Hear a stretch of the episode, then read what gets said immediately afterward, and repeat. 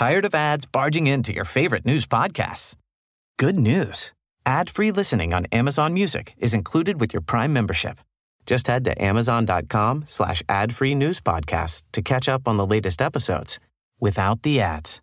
Enjoy thousands of ACAST shows ad-free for Prime subscribers. Some shows may have ads. 2024 is all about new beginnings. And to help you become the best version of yourself this year, Cerebral just launched their newest innovation designed to support you in reaching your mental health goals. It's called Cerebral Way, a personalized path to mental wellness that is designed specifically around your unique needs and experiences. Your cerebral therapist or prescriber will outline a customized plan with clear milestones along the way, so you can get to feeling your best in 2024. Sign up today at cerebral.com slash podcast and use code ACAST to get 15% off your first month. Offer only valid on monthly plans. Other exclusions may apply. Offer ends April 30th. See site for details. Flexibility is great. That's why there's yoga. Flexibility for your insurance coverage is great too. That's why there's United Healthcare Insurance Plans. Underwritten by Golden Rule Insurance Company, United Healthcare Insurance Plans offer flexible, budget friendly coverage for medical, vision, dental, and more. One of these plans may be right for you if you're, say, between jobs, coming off your parents' plan, turning a side hustle into a full hustle, or even missed open enrollment. Want more flexibility? Find out more about United Healthcare Insurance Plans at uh1.com.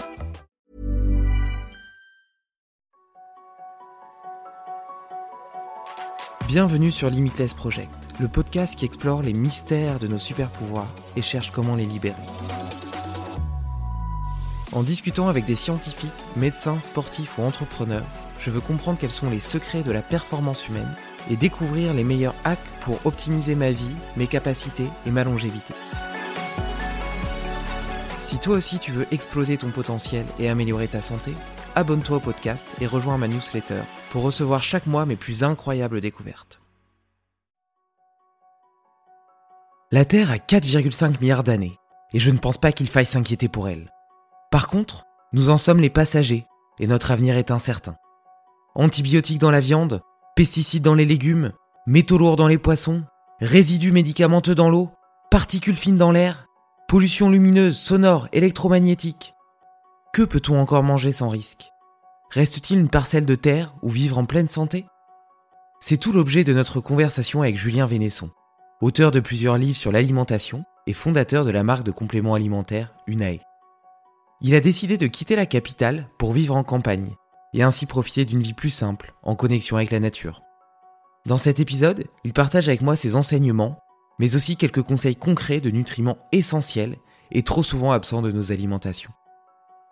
Nous n'avons malheureusement pas eu le temps d'aborder certains sujets passionnants, comme la génomique, le stress hormétique avec l'alimentation, ou les meilleurs super aliments modernes. Si ces sujets t'intéressent, demande la partie 2 en commentaire. En attendant, je te souhaite une belle écoute.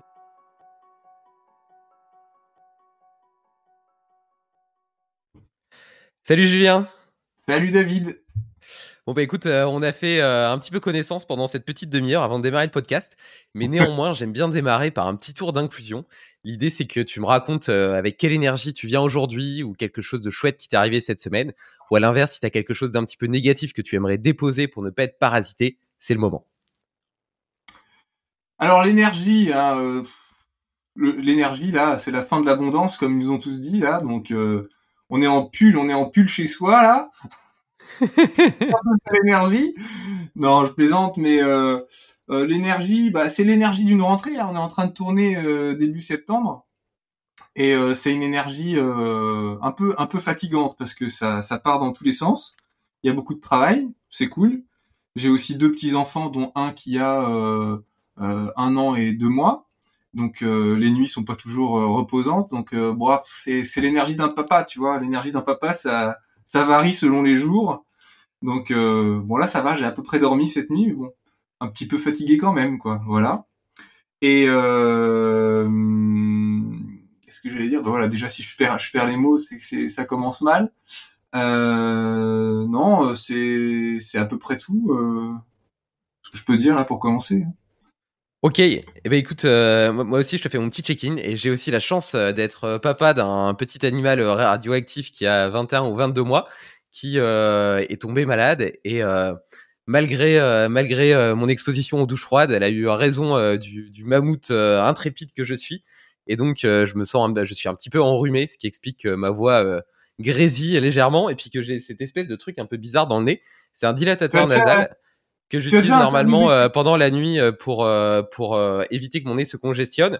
Euh, j'ai pas de problème de ronflement, etc. Mais j'ai remarqué que j'avais une respiration nasale du coup plus profonde la nuit et, et du coup un meilleur sommeil. Donc normalement j'utilise la nuit, mais là j'ai décidé de le mettre pour éviter que mon nez se bouge pendant notre conversation, ce qui aurait été particulièrement dommageable pour les oreilles de nos auditeurs.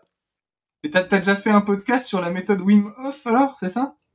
Ouais, euh, j'en ai enregistré un avec euh, Ice Mind. Je sais pas si tu connais. Euh, non, non. Qui a été le premier à, me mettre à me mettre dans un bain glacé. Et puis, figure-toi que j'enregistre lundi avec Patrick Dobar, qui est le fils de Maurice Dobar, lequel a un, un, institut. Je sais pas très bien comment le comment le qualifier, mais un institut dans le Vétan en Italie où il fait du yoga tumo. Donc pendant une semaine, tu t'exposes au froid, tu fais des assises euh, dehors par moins 10 avant le lever du soleil à poil. Euh, tu prends des, bains dans des lacs d'eau gelée, tu fais des randonnées en raquette, euh, toujours en maillot de bain.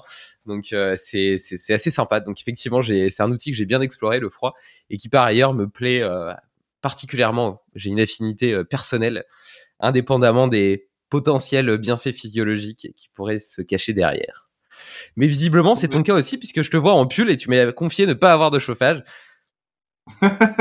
non, j'ai une chauffage et je rigole. C'est que là, je suis, euh, je suis dans une pièce là où c'est pas chauffé. Mais euh, non, non, ça va. Non, mais c'est que quand t'as raconté ton histoire de nez, là, ça m'a fait penser à la phrase de, de Wim Hof. Il a, il a une petite phrase où il dit euh, si le, si tu ne vas pas au froid, le froid viendra à toi. donc sous-entendu, selon lui, effectivement, si tu t'exposes au froid, tu, tu es moins malade ce qui est possible. Mais je, je, je, pense qu'il y a une part de vrai parce que j'ai, je suis quand même très rarement malade et puis euh, je m'en, je combats assez bien la maladie, tu vois, lorsque je le suis. Mais à mon avis, euh, euh, le, les, les, je, soupçonne les bébés d'être capables d'être euh, des, des, des, vrais aimants à tout un tas de virus, de pathogènes, etc., qui peuvent passer par là et avoir une capacité de transmission accrue comparée à, à, des, à des personnes adultes. Donc, donc voilà. Et d'ailleurs, peut-être, je sais ouais, ouais peut-être, je sais pas. Non, par contre, ce qui est sûr, c'est que oui, le froid, l'exposition au froid va stimuler l'immunité ou avoir d'autres effets. Euh, sur le principe euh, de base, hein, qui est que euh, euh, quand on soumet son corps à un stress oxydatif léger, le corps se renforce, alors que si le stress oxydatif est trop élevé, le corps s'affaiblit, quoi. Donc en mmh. gros, euh, bon, on pourra en parler de ça en nutrition. Il y a plein de d'applications de ça, mais c'est valable aussi effectivement avec avec tout un tas de, de, comportements dans la vie quotidienne. Donc, par exemple, faire un petit peu de sport, ça provoque une adaptation qui est positive, mais faire beaucoup trop de sport, ou ben, beaucoup de sport, abusivement du sport, ça provoque une adaptation qui est négative avec euh, un affaiblissement de l'immunité, un amaigrissement, euh, de moins bonne défense immunitaire, etc. Donc. Ouais, ouais t'as raison. Hein. J'avais vu que j'avais vu des études qui montraient que les gens qui faisaient des, des Ironman ou ce genre de choses, parfois étaient immunodéprimés pendant euh, plusieurs jours, voire plusieurs semaines. Euh, mmh. J'avais trouvé ça assez incroyable. Et après, par rapport à ce que tu dis sur le froid, je pense que euh, il m'a manqué justement cette, cette, ce petit stress euh, hormétique parce que j'habite dans le sud de la France et on a eu un été extrêmement chaud. Et donc euh, j'essayais justement de, de profiter de, du plaisir de la douche froide, mais l'eau froide de ma douche était plutôt à 25 degrés qu'à 12, donc l'effet était relativement mesuré. Peut-être un petit peu trop fait pour apporter des adaptations quelconques. Ouais, et, puis, et d'ailleurs, toi, euh, qu'est-ce qui t'a donné envie de t'intéresser au potentiel humain? Euh, Tu parles de ton podcast ou tu parles potentiel humain de façon générale? Non, non, euh, non, non, au potentiel humain de façon générale. Parce, que ça fait quand même plusieurs années que tu t'intéresses à la nutrition, que tu écris des livres, que tu tiens ton blog. Enfin, il y a quand même une volonté sous-jacente d'essayer de permettre, de te permettre peut-être déjà toi d'être en bonne santé et de permettre à d'autres de, de, de, de performer dans leur sport ou dans leur vie. Bon, c'est juste qu'en fait, pour moi, euh, la nutrition, c'est en fait c'est un seul des angles euh, de ma vision euh, de la vie et de la santé. c'est vrai que c'est le truc dont je parle le plus parce que c'est le truc sur lequel je suis le plus expert. Mais après, à côté, euh, bah, t'as vu, j'ai écrit des livres aussi sur le sport, donc je connais plutôt très très bien le domaine sportif, même si je suis pas un athlète. j'ai quand même fait beaucoup beaucoup de sport en étant jeune. Aujourd'hui, un peu moins aussi à cause de la vie professionnels et les enfants, etc., qui font que c'est pas forcément simple. mais mais voilà. Et donc pour moi, c'est un peu un, tout.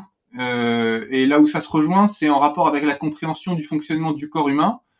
et je considère que ça fait partie des bases d'éducation fondamentales qui malheureusement sont pas enseignées à l'école et pour lesquelles il est absolument indispensable de d'apprendre par soi-même et donc de découvrir en fait le fonctionnement de son corps. Euh, je veux dire, par exemple, si je compare, si tu veux, euh, avec des gens de mon entourage ou euh, enfin plus ou moins proches, quoi. Si j'ai une douleur quelque part, par exemple, moi je peux dire, je peux dire instantanément si c'est une tendinite, si c'est une douleur musculaire, si c'est, je peux dire ce que c'est en fait. Les gens non. La plupart ils disent bah non j'ai mal, mais je sais pas ce que j'ai en fait parce qu'ils connaissent pas leur corps.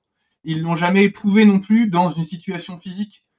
Si euh, t'as jamais fait du, du, sport qui mobilise euh, euh, vraiment tes articulations, tes tendons et tes muscles, tu fais pas la différence entre tout ça. En fait, t'as mal quelque part, t'as mal quelque part. Ça, y a, y a pas de compréhension. En fait, la nutrition, c'est exactement pareil. Si tu comprends pas quel effet font les aliments quand tu les mets dans ton corps, bah en fait, tu, tu vas jamais rien comprendre à ce qui se passe dans ton corps parce que tout est lié. Euh, le fonctionnement de la digestion, le fonctionnement du système immunitaire, etc. Ça a un rapport avec ce que tu manges, avec la façon dont tu vis, etc., etc. Donc si ton but c'est euh, euh, de vivre en bonne santé, bah as intérêt de bien comprendre tout ça. Si ton but c'est d'aider les autres autour de toi par rapport à ça, bah as intérêt de comprendre encore mieux. Et, pareil, enfin voilà, moi je considère que ça fait c'est un peu c'est une base de la vie en fait. Euh, notre corps, c'est quand même la chose principale qui nous est donnée quand on arrive ici et avec lequel on va vivre toute la vie. Donc euh, si on n'est pas capable de comprendre comment il fonctionne et qu'est-ce qui se passe quand on lui donne un médicament ou un aliment ou un complément alimentaire ou autre, bah, je vois pas comment on peut s'aider soi-même en fait. Mais non, clairement, c'est le seul investissement qui, nous suivra jusqu'à la tombe et qu'on gardera euh, toute notre vie quoi qu'il arrive. Et, euh, et c'est vrai, tout ce que tu dis par rapport à la conscience corporelle, tu vois, moi je te, disais euh, avant de démarrer le podcast, mais je, viens d'une vie qui était complètement différente où je faisais pas beaucoup de sport. Et depuis que je m'y suis mis, également avec le travail de mobilité, etc., j'ai développé une conscience accrue de, de, de, chaque partie de mon corps. Et j'ai l'impression aussi que, outre euh, le fait de détecter une douleur, ça me permet d'avoir une expérience de vie qui est beaucoup plus intense parce que je me sens plus libre dans mon véhicule. J'ai l'impression de, tu vois, d'exalter un petit peu. C'est difficile à définir, mais euh, comme si euh, j'avais acquis une dimension supérieure de mon être et que euh, elle se, elle s'exprimait au quotidien, tu vois. Donc, euh, donc ouais, ouais, je trouve ça, je trouve ça hyper intéressant. Et, euh, et sur la partie euh, nutrition, puisque c'est ce sur quoi tu dis être le plus expert, justement, c'est très intéressant de se renseigner. Il y a plein de choses à découvrir et c'est un domaine passionnant. D'ailleurs, la physiologie, même de façon un petit peu plus large, l'est. Et euh, moi, depuis que je m'y intéresse, j'hallucine en fait de la complexité de toutes les réactions euh, métabolique, etc., qui peut se passer pour des choses extrêmement simples. Tu vois, le simple fait de bouger un doigt, quand tu vois tout ce que ça implique en termes de cascade physiologique, etc., mais c'est mmh. c'est c'est stupéfiant, vraiment, c'est stupéfiant. Et, euh, et comprendre tout ça, découvrir tout ça, tout en sachant en plus que peut-être que je connais même pas 1% de, de, de, la réalité et de ce qui se passe euh, vraiment, euh, c'est aussi euh, prendre conscience de toute la beauté et euh, de toute l'ingénierie euh, de, de la vie, quoi. Et, euh, et ça, c'est, c'est, c'est, c'est un côté magique. C'est un côté magique. Ah euh, et, et, puis super important aussi, quoi. Parce que euh, on apprend, on apprend beaucoup de choses à nos enfants à l'école, mais on leur apprend pas certaines choses fondamentales, je trouve, dont celle-ci, quoi. Ben justement, tu vas peut-être pouvoir nous aider à en apprendre un petit peu plus, parce que si tu t'intéresses à la nutrition, parce que j'ai l'impression quand même que c'est un sujet qui est beaucoup plus à la mode. Donc il y a aussi plein de diètes à la mode, plein de régimes à la mode, plein d'aliments qui sont soi-disant bons ou pas bons. Et donc si tu écoutes un petit peu tout ça, la viande rouge c'est mauvais parce qu'il y a trop de graisse saturée. Les poissons c'est mauvais parce qu'il y a des métaux lourds dedans. le lait c'est pas bon parce qu'il y a des hormones etc dedans.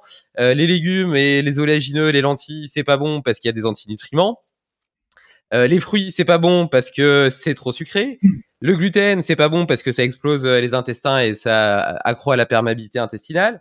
Enfin, au final, si tu fais un petit peu le tour de tout et que tu écoutes les, les, discours des uns et des autres, t'as presque l'impression que tous les aliments aujourd'hui essaient de nous tuer. Alors là, je te parle même pas du stade, je te parle même pas des aliments ultra transformés, des gras trans, etc. Bon, ça ok, ou du sucre, du sucre de table, du sucre raffiné. Euh, voilà, bon, ça ok, on sait que c'est mauvais, on le dégage. Mais même quand tu passes aux produits bruts, donc qui sont censés être plus sains, eh ben euh, tu trouves tout un tas de détracteurs pour chaque produit presque qui existe. Et donc on arrive à dire bah putain mais on peut rien manger. Qu'est-ce que t'en penses? Bah, Qu'est-ce que tu dis à tes enfants? Que, ah bah oui, je peux, je peux raconter ce que je dis à mes enfants, mais je pense que déjà c'est un sentiment qu'on peut avoir même en ayant lu des livres que j'ai écrits moi. Euh, clairement, euh, je sais pas, par exemple, si tu as lu le livre sur le gluten et puis le livre qui s'appelle Paléonutrition, euh, après, euh, surtout si t'as pas lu euh, de façon un peu posée, je pense que tu peux effectivement être un peu perdu. aussi parce que beaucoup de gens ont besoin d'une vision un peu blanche ou noire, c'est-à-dire c'est bon, c'est mauvais, oui, non alors que c'est souvent quand même beaucoup plus compliqué en fait. Euh, euh, déjà, ce qui est important à comprendre, c'est qu'il n'existe pas une alimentation parfaite. Ça dépend vraiment de la personne, des problèmes qu'elle a éventuellement, de sa sensibilité génétique aussi. Euh, c'est un peu bateau de le dire comme ça, puisque évidemment certaines personnes sont malades et d'autres sont pas malades, donc on pourrait considérer que les régimes alimentaires sont différents. Mais chez deux personnes qui sont bien portantes aussi, les choses peuvent changer.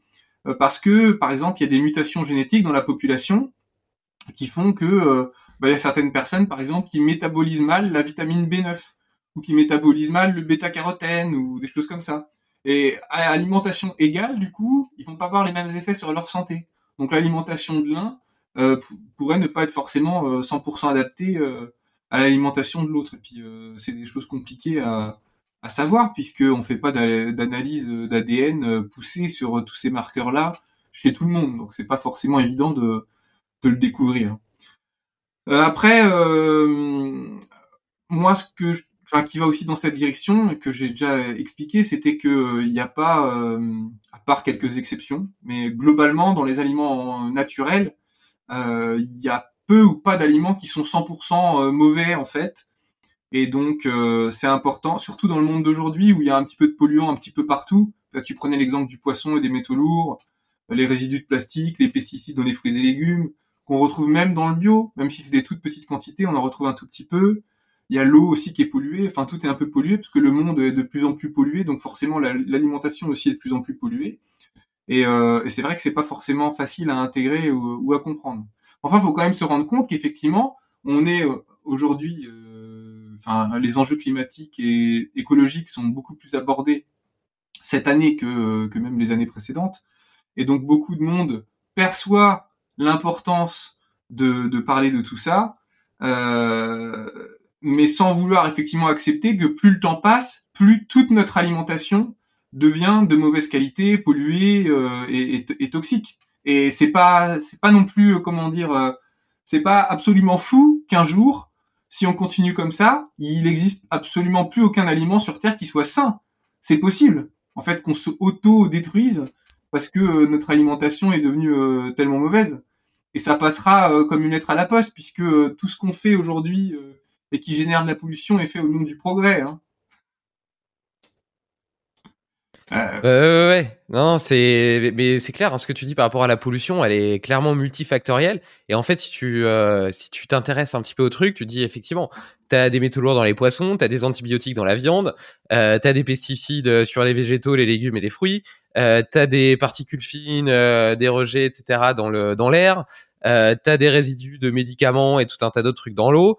Euh, t'as les bon bah ça je sais pas si tout le monde y croit ou pas et moi-même j'ai pas forcément d'avis tranché sur la question mais potentiellement t'as aussi des pollutions électromagnétiques euh, les ondes la 5G le Wi-Fi etc euh, t'as des pollutions lumineuses avec la lumière bleue euh, qu'on voit à longueur de journée euh, enfin au final si tu regardes on passe notre vie dans, dans, dans, dans, dans on navigue dans une jungle hyper polluée à tout niveau et euh, du coup, tu parlais euh, des, fameux petits stress hormétiques euh, tout à l'heure. Bah, en fait, on en impose quand même tout un tas de, de façon très très différente et variée à notre corps.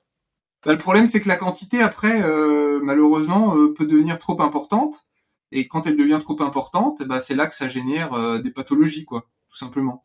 Le corps peut plus générer une adaptation physiologique qui va augmenter ses capacités de défense, et donc il va s'affaiblir. Donc, bah, typiquement, hein, pour moi, quelqu'un, enfin, aujourd'hui, on a des études même françaises hein, récentes, hein, assez solides, qui montrent que les gens qui mangent bio, même un peu de bio, ont moins de cancer que ceux qui mangent pas bio, parce que les pesticides, en fait, dès qu'on est dans le cadre de l'agriculture conventionnelle, bah là, les quantités qui sont présentes, elles dépassent complètement les capacités d'adaptation de l'organisme. Et donc, euh, on ne peut retirer aucun bienfait euh, des, des, quantités de pesticides qui sont présentes dans les, dans les aliments conventionnels. Ceux, par contre, qui, les quantités qui sont présentes dans les aliments bio, en tout cas aujourd'hui, d'après les études, quand on regarde un petit peu de façon euh, en métaposition, euh, on, on, voit toujours un bienfait pour la santé de manger des fruits et légumes bio. Donc ça veut dire que les déchets de pesticides, les, les, les comment dire, les, les micro quantités de pesticides qu'on retrouve dans ces aliments-là, n'ont pas atteint le seuil toxique, heureusement. Mmh.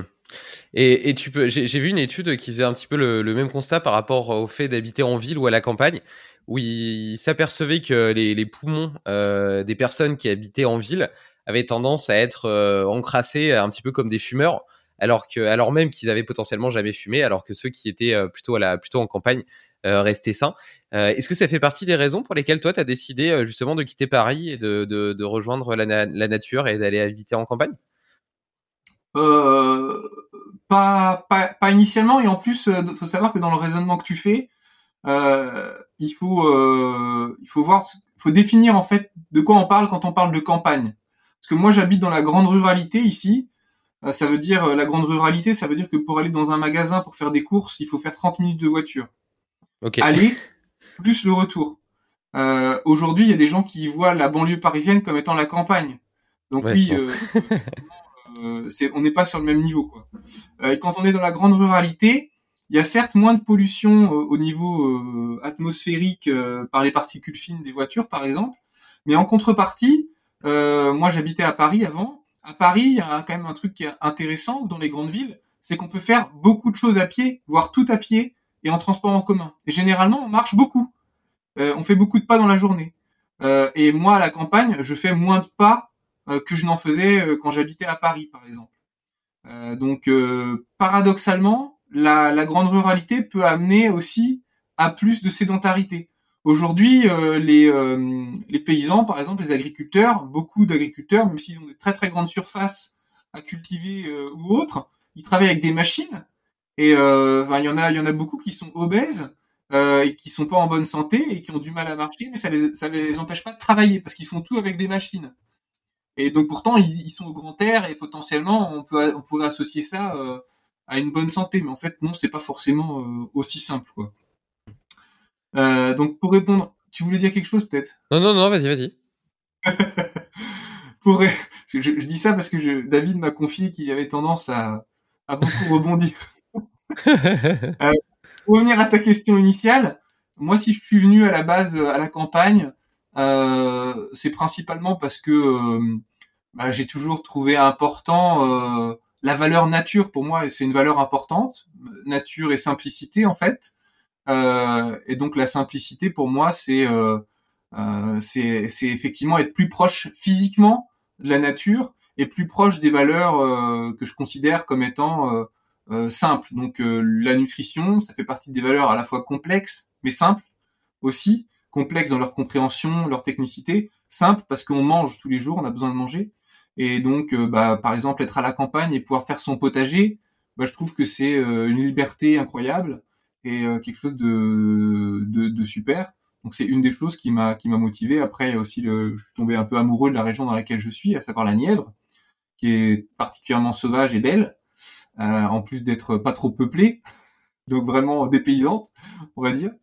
Euh, principalement, c'est ça. Et après, euh, il y a aussi tout un tas de choses que j'ai découvert euh, en vivant ici, comme euh, bah, enfin moi quand j'ai, on a acheté ici notre première maison, c'était une toute petite maison vide. Il y avait rien du tout. Il y avait pas d'eau, il y avait pas d'électricité. Il y avait, c'était juste des murs en fait. voilà. Donc il a fallu qu'on fasse tous les travaux. Donc j'ai appris à faire les travaux, j'ai appris à, à couper du bois, à faire de l'électricité, la plomberie, enfin tout en fait. Du coup, ça m'a beaucoup enrichi. Et donc ça, c'est une expérience que j'aurais pas pu faire si j'étais resté habité en ville. Mais c'est une expérience que je trouve euh, en fait très importante et très utile pour mes valeurs à moi, quoi, qui sont assez simples. Justement, tu parles de, tu parles de sédentarité et à t'écouter entre le bois que tu dois couper, la maison que tu dois réparer et le potager euh, auquel tu apportes bon soin pour avoir des fruits et légumes euh, euh, élevés en permaculture euh, sans utilisation euh, de pesticides et d'engrais néfastes, bah, a priori, tu arrives à avancer vers une, une vie pas dire idéal, mais en tout cas qui, semble qui semble bien meilleur parce que tu combats à la fois la sédentarité tout en permettant d'être en contact avec la nature, ce qui est euh, on, on, montre de plus en plus euh, vital pour l'homme, euh, ne serait-ce qu'à plein niveau, tu vois, l'exposition à la lumière euh, du soleil euh, qui régule l'horloge biologique, qui stimule les mitochondries, etc. Mais même vis-à-vis de l'humeur, il y, a des études qui montrent par exemple que le simple fait de regarder par la fenêtre le, paysage et les arbres qu'il y a dehors pendant que tu passes ta journée au, au bureau, eh ben, euh, participe à améliorer ton humeur et ta productivité. Enfin, on est quand même des animaux, tu vois, on vient de là. Donc, euh, donc t'as l'air quand même d'avoir une vie qui est plus proche de, de, de, de, de ton ADN et de ce qu'on est censé vivre. Bah oui, euh, alors après, euh, moi personnellement, de mon expérience, euh, cette vie, ce mouvement que tu, dont, tu parles, qui peut être fait à la campagne avec effectivement couper son bois, faire son potager, faire des choses comme ça, c'est c'est pas des mouvements qui sont toujours très complets, c'est pas des mouvements qui sont toujours très très équilibrés, et en fait, tu maintiens pas, tu maintiens pas une, pour moi, hein, en tout cas de mon expérience, tu maintiens pas une condition physique euh, en faisant euh, ce genre de choses. Mmh. Euh, pour moi, c'est irremplaçable d'avoir des vrais moments où tu fais du sport, du réel sport. Euh, tu peux pas, enfin voilà, je veux dire, tu sais, porter du, enfin, c'est trop des visions qu'on a dans les films, quoi. On voit Rocky qui, qui, porte du bois et qui coupe avec sa hache, et on symbolise le fait qu'en faisant ça, il est devenu musclé, plus fort, plus résistant, mais enfin, c'est totalement faux, quoi. La seule chose qui se passe au bout de deux heures de hache, c'est que t'as mal au dos et que et que et que t'as travaillé qu'un seul côté du corps. Enfin, c'est pas. Moi, moi, j'adore ça. Euh, faire de l'âge, c'est sympa. Hein. Franchement, je, je, trouve ça défoulant, quoi. Très défoulant, donc c'est cool. Mais par contre, c'est pas euh, c'est pas très intéressant comme exercice. Hein. Le potager, c'est pareil. Hein. On est beaucoup penché en avant. On peut vite se faire mal au dos. Donc c'est bien parce qu'on est dans le mouvement. Mais par contre, euh, on n'est pas dans quelque chose de 100% équilibré. Et t'as plein de gens qui font leur potager et qui sont pas forcément en très bonne santé et qui sont pas musclés. Pareil pour ceux qui coupent leur bois. Enfin, en plus, la hache, c'est bien gentil, mais euh, la hache, c'est surtout pour fendre des bûches. Euh, Aujourd'hui, euh, plus personne va couper des arbres avec une hache en forêt. en fait, c'est super cool à faire. Hein. Moi, je l'ai déjà fait. C'est très, c'est très gratifiant et tout ça. Mais par contre, enfin si tu veux, euh, c'est une autre vie. C'est-à-dire que c'était une vie où tu travaillais pas, où tu faisais que ça. Euh, tu coupes un arbre, euh, t'en as pour des plombes, hein, et c'est épuisant. Et t'en as pour des plombs, et puis en plus quand il est tombé, faut encore le débiter. Ah non, mais exactement. C'est un travail de forçat, quoi. Donc, euh, bah d'ailleurs. Une après, ouais, j'ai ramené trois bûches. non, mais c'est ça. Mais même, même d'ailleurs, même avant la tronçonneuse, on faisait pas ça que à la hache, on faisait ça aussi à la scie, avec deux personnes, des très longues lames de scie où il y a une personne d'un côté, une personne de l'autre, et où on, scie comme ça pour aller plus vite, quoi, parce que sinon. Euh... Donc euh, aujourd'hui, on est dans une société où on a on a essayé de de rendre plus simple, même parfois à l'absurde, euh, des tâches euh, un peu euh, qu'on pouvait trouver fastidieuses. Et donc donc c'est vrai que c'est sûr qu'on on, on se rend pas forcément compte de l'effort que c'est d'avoir du chauffage dans sa maison quand c'est du gaz de ville qui arrive automatiquement euh, dans les euh, dans les radiateurs et qu'on tourne le bouton et hop on a chaud. Bah, c'est sûr que quand on coupe son bois, on comprend beaucoup plus ce que ça veut dire quand on met le bois dans la chaudière, l'effort que ça représente pour avoir accès à cette énergie en fait. Euh, D'ailleurs pour la petite anecdote, j'ai un, un ami, euh, un paysan dans, juste à côté de chez moi, avec qui j'ai bah, que je vois de temps en temps, avec qui j'ai discuté il y a pas longtemps, et qui me racontait que euh, avec les distances que je viens de te donner, c'est-à-dire qu'on est à 30 minutes de voiture d'un magasin d'alimentation euh, correct, euh, il a vécu un an et demi sans jamais utiliser un véhicule. C'est-à-dire il faisait tous ses déplacements à pied, avec un petit vélo ou alors à cheval. Il a fait ça il y a, il y a une trentaine d'années. Il n'y a pas si longtemps que ça, quoi. Hein. Et, du coup, en en parlant, il me disait qu'effectivement, en fait, on, quand on fait ce genre de choses, on mesure euh, qu'est-ce que c'est que prendre sa voiture en fait. Qu'est-ce que ça veut dire en termes d'énergie, en termes de construction. Euh, parce qu'aujourd'hui, euh, ça n'a plus de sens tout ça en fait. On commande un téléphone sur internet, on l'a en une minute. Euh, on va chez le concessionnaire, on achète une voiture et en fait, on se rend pas compte de tout le travail, de tout ce qui est nécessaire euh, pour extraire deux bouts de fer, deux bouts d'aluminium, pour les souder, pour ceci, pour cela. On, est complètement déconnecté quoi. Euh, ouais, complètement. C'est, je trouve ça très intéressant parce que à la fois, il faut. Je trouve que c'est un équilibre qui est difficile à trouver. Parce que comme tu le dis, tu vois, euh, l'invention de la tronçonneuse, par exemple, elle est quand même euh, merveilleuse. Et si tu devais aller couper à la chacun de tes arbres, les débiter, etc., pour avoir ton bois pour l'hiver, bah, tu pourrais, tu devrais faire que ça limite. Donc c'est pas tenable dans notre société. Et pour autant, avoir conscience de l'effort que ça demande. Tu vois, il y a aussi une, une question de biais de contraste. On, on alloue de la valeur aux choses que euh, par contraste par rapport à une autre. Et quand tout est facile, quand on a la conscience de rien et la valeur de rien, eh ben euh, quelque part, tu vois, on perd un petit peu tout ce tout ce bonheur qu'on peut avoir, par exemple après une longue marche, journée de marche, et que tu arrives dans ton refuge de montagne et que tu vas avoir euh, une, simple soupe, tu vois, simplement parce que tu as marché toute la journée, et le simple bonheur ensuite d'aller te coucher dans ton lit et juste de pouvoir te coucher et dormir, tu vois. Et je trouve que ces moments un petit peu un petit peu difficiles et te permettre d'avoir du contraste et justement de retrouver du luxe dans des choses qui pourraient sembler banales. Et je te parlais un peu plus tôt, par exemple, de mon expérience de yoga tout en Italie.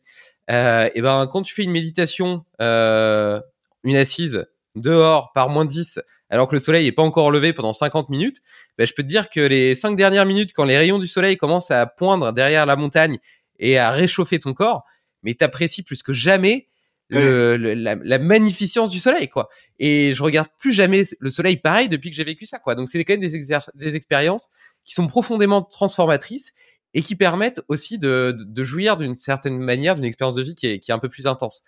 Et ce que tu partageais par rapport au, mode de transport, je trouvais hyper intéressant aussi parce que on est vraiment dans une quête du progrès à essayer d'aller toujours plus vite, etc., toujours plus loin, toujours moins cher. Et euh, d'un côté, c'est génial quand tu vois ce qu'on est capable de faire, mais d'un autre côté, euh, on tombe un peu dans l'excès inverse. Tu vois, par exemple, euh, si je veux aller en Haute-Savoie ou à Biarritz, il n'y a pas de TGV, je dois prendre un TER. Et, et du coup, ça va mettre 5 heures ou 6 heures de train. Et, et je vais râler parce que le TGV, il aurait mis 2 heures s'il y en avait eu un. Alors que c'est déjà une chance fantastique de se dire que on va pouvoir faire 600, 700, 800 kilomètres sans avoir besoin de fournir aucune énergie, en étant tranquillement le cul posé dans un TER, en plus avec euh, le paysage, etc., que tu peux regarder et apprécier. Euh. Et je trouve que tu vois, ce genre d'expérience de, la difficulté te permettent aussi de, prendre conscience de la chance qu'on a. C'est un peu le stoïcisme aussi, de la chance, de la chance qu'on a d'avoir, euh, bah, d'avoir tout ce qu'on a. Tu parlais de la voiture aussi. Ouais, ben, moi je pense, bah, un autre exemple de ce que tu as dit, c'est par exemple la voiture électrique. Tu as beaucoup de gens qui refusent d'acheter une voiture électrique je parle pas de la question écolo hein, sur laquelle on peut débattre, mais je parle de véhicules, véhicules électriques. Il y en a qui veulent pas acheter ça parce que euh, ils trouvent que l'autonomie du véhicule elle est pas assez grande et puis il faut attendre trop longtemps pour la recharger quand on est arrêté. Donc euh, il y a cette notion que euh, il faut qu'on aille vers plus de progrès et c'est indispensable qu'on aille vers un progrès toujours croissant, c'est-à-dire la voiture, c'est bien si elle va toujours plus vite, elle est toujours plus puissante, elle est toujours plus efficace en fait. Donc moi personnellement, j'ai la conviction intime que c'est pour ça que euh, que les enjeux euh, actuels, qu'ils soient euh, politiques, écologiques ou autres, et notamment du réchauffement, alors qu'on y croit ou pas, hein, peu importe, ça va ça va absolument pas du tout s'arranger en fait, parce qu'il y a absolument personne ou presque qui est capable d'accepter d'arrêter le progrès et de revenir en arrière. L'être humain, il est pas fait pour ça en fait. Euh, l'être humain, depuis toujours, il a, appris des choses. Euh, il a travaillé, même tout seul dans son coin. S'il était tout seul dans la forêt, il avait une hache, mais il a voulu la rendre plus efficace, plus légère, euh, moins fatigante, etc. Et donc c'est un truc qui va jamais s'arrêter, c'est infini. Et, et donc, étant donné que la technologie est intrinsèquement liée à la consommation d'énergie, on n'arrivera jamais à arriver vers la sobriété dont nous parlent les, ministres qui eux n'ont jamais connu une baisse de chauffage. Ça arrivera jamais. Et, euh, et donc, euh, on ira que vers, euh, en tout cas, plus de catastrophes. Bah, à un moment donné, ça va s'arranger parce que, de fait, il va y avoir des probablement différents effondrements, je pense, sociétal, euh, nutritionnel, enfin, j'en sais rien, euh, la biodiversité, voilà, qui vont obliger les êtres humains à, à remettre en question des trucs. Mais ceux qui vont survivre, qui seront moins nombreux, ils continueront d'aller vers plus de technologies. Ça, j'en suis absolument persuadé. Et ça continuera jusqu'à ce que, euh, bah, tant que ça pourra, ça continuera, jusqu'à ce qu'éventuellement un jour trop de technologies détruisent complètement l'humanité. Quoi, par exemple, euh, je sais pas moi, si on, enfin l'exemple de la bombe atomique, c'est un petit peu ça. Euh, évidemment, ça s'est jamais produit une guerre atomique, mais c'est l'exemple typique, c'est que on a créé la bombe atomique de toute façon. Y avait a priori pas trop le choix puisqu'il y avait Hitler était pas loin de la mettre au point quand les Américains l'ont mise au point, donc c'était soit eux, soit les Américains. Bon, peut-être que c'était mieux que ce soit quand même les Américains. Et du coup, ça a quand même mis fin à un conflit. Euh, mais du coup, maintenant, presque tout le monde a l'arme nucléaire, et donc euh, le jour où on commence à s'en servir, ça va partir en cacahuète. Et c'est une arme qui a été inventée grâce à la technologie, grâce euh, au travail de l'être humain, et on peut pas stopper ça, quoi. Enfin, on peut pas désapprendre ce qu'on a appris, c'est impossible. Mmh. Mais en même temps, si, si, si tu regardes un peu tout ça sous l'angle des neurosciences et de ce qui met l'homme en action, c'est euh, des états de frustration. On est perpétuellement en frustration et c'est la recherche de la dose, donc de la dopamine, de l'ocytocine, des endorphines, de la sérotonine qui nous pousse vers l'action. Et si tu rajoutes à ça les factures d'habituation, etc., en fait, on est fait pour euh, ne pas accepter notre condition et vouloir toujours progresser. Euh, L'homme est fait pour le progrès et c'est aussi ça qui est, c'est un facteur euh, central de sa, de sa survie. Parce qu'un état de plénitude et d'équilibre parfait, c'est un état inerte. C'était un facteur, c'était un facteur de sa survie. Mais aujourd'hui, la technologie dans les pays occidentaux, elle a largement dépassé le besoin de la survie en fait.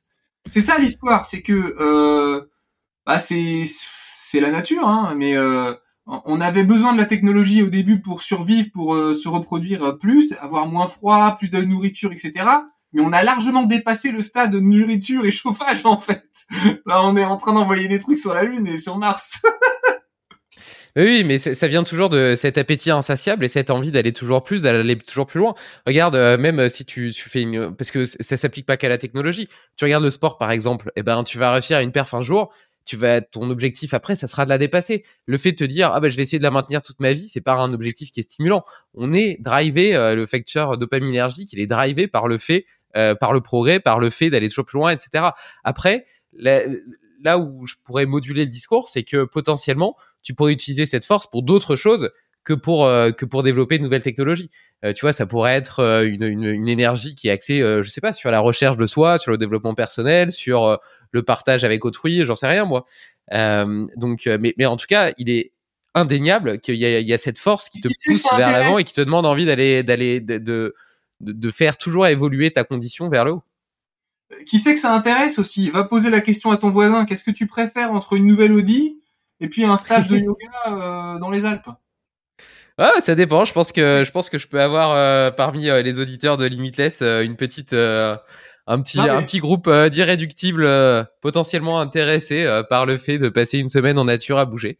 Non mais je suis d'accord hein. Mais je pense qu'en tout cas c'est pas la majorité des gens quoi malheureusement. Non bien sûr.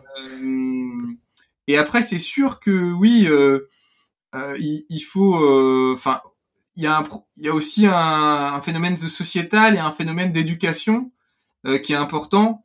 Euh, par exemple, euh, je, je, faisais une réflexion l'autre jour avec ma femme. J'ai installé dans l'entreprise là des bornes de chargement pour les véhicules électriques. Ok? Donc c'est des bornes, bah, des bornes pour brancher sa voiture, quoi. Ok? Jusque là rien de compliqué. Sauf que les bornes, elles ont toutes une lumière dessus. D'accord? Et cette lumière, elle est allumée en permanence. Et elle ne sert à rien. Et quand tu branches ton véhicule, la lumière, elle clignote. Mais c'est quoi l'intérêt, en fait? Parce que dans la voiture, tu sais que ça charge. Hein, c'est écrit, la voiture, elle charge. Donc c'est vraiment l'exemple typique euh, d'un truc euh, qui illustre le monde dans lequel on est, c'est-à-dire que euh, la technologie, elle vient même s'insérer dans des trucs qui n'ont aucun intérêt, c'est-à-dire qui ne servent aucun but. Ça ne sert ni l'utilisateur, euh, ni l'économie, ni le bien-être, ni quoi que ce soit, mais il y a une lumière, quoi. Et euh... En fait, c'est un, nudge, c'est pour faire de la pédagogie et donner aux autres envie euh, d'avoir une voiture électrique pour eux aussi brancher leur voiture sur ce truc qui clignote. ah bah peut-être. Mais à mon avis, c'est pas comme ça que ça a été conçu. Je pense pas qu'ils ont réfléchi à ce point-là.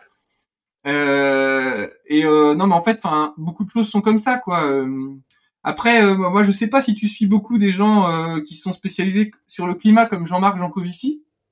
Yes, si, si, j'ai écouté un excellent épisode euh, avec Génération de Yourself euh, où il avait été reçu et euh, j'essaie à BD à un monde sans fin.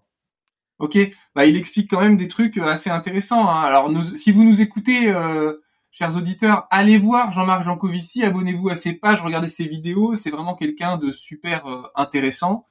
et donc, ce qu'il explique, c'est que en fait, à partir du moment où on travaille à plus de technologie, où on réfléchit à plus de technologie, en fait, aujourd'hui, c'est jamais arrivé dans l'histoire de l'humanité qu'on crée quelque chose qui soit en réalité plus écologique, parce que toute invention euh, est basée sur en fait plus de consommation, y compris euh, de consommation d'énergie ou de matériaux plus anciens. Donc, il prend l'exemple par exemple du train. Le train, ça fonctionne avec de l'électricité, donc c'est bas carbone, super. Sauf que pour construire les rails des trains, les quantités de bois qu'il faut chaque année et de métal pour rénover aussi les rails, c'est tellement énorme, c'est un truc de fou quoi. Non mais parce qu'il donnait les chiffres, c'est absolument fou. Et donc en fait, euh, on a l'impression qu'on n'utilise pas de pétrole ou quoi, mais en fait indirectement on utilise beaucoup de pétrole parce qu'on utilise du pétrole pour euh, bah, faire fonctionner les tronçonneuses, euh, les tracteurs qui vont couper du bois, qui vont transporter le bois, les, les hauts fourneaux qui vont extraire le fer, ça, tout ça, ça fonctionne avec des chaudières à gaz ou des chaudières, voilà. Et donc en fait, la consommation d'énergie de tout ça, elle est énorme et elle est multiple, c'est-à-dire que on n'a jamais inventé une énergie qui permettait de se passer de toutes les autres. Le pétrole a jamais permis de se passer complètement du charbon. À la preuve, on rallume des, on rallume des, des, comment s'appelle là, des, des chaudières à charbon dans, dans, plein d'endroits et les consommations de charbon c'est énorme dans, dans, tous les pays quoi.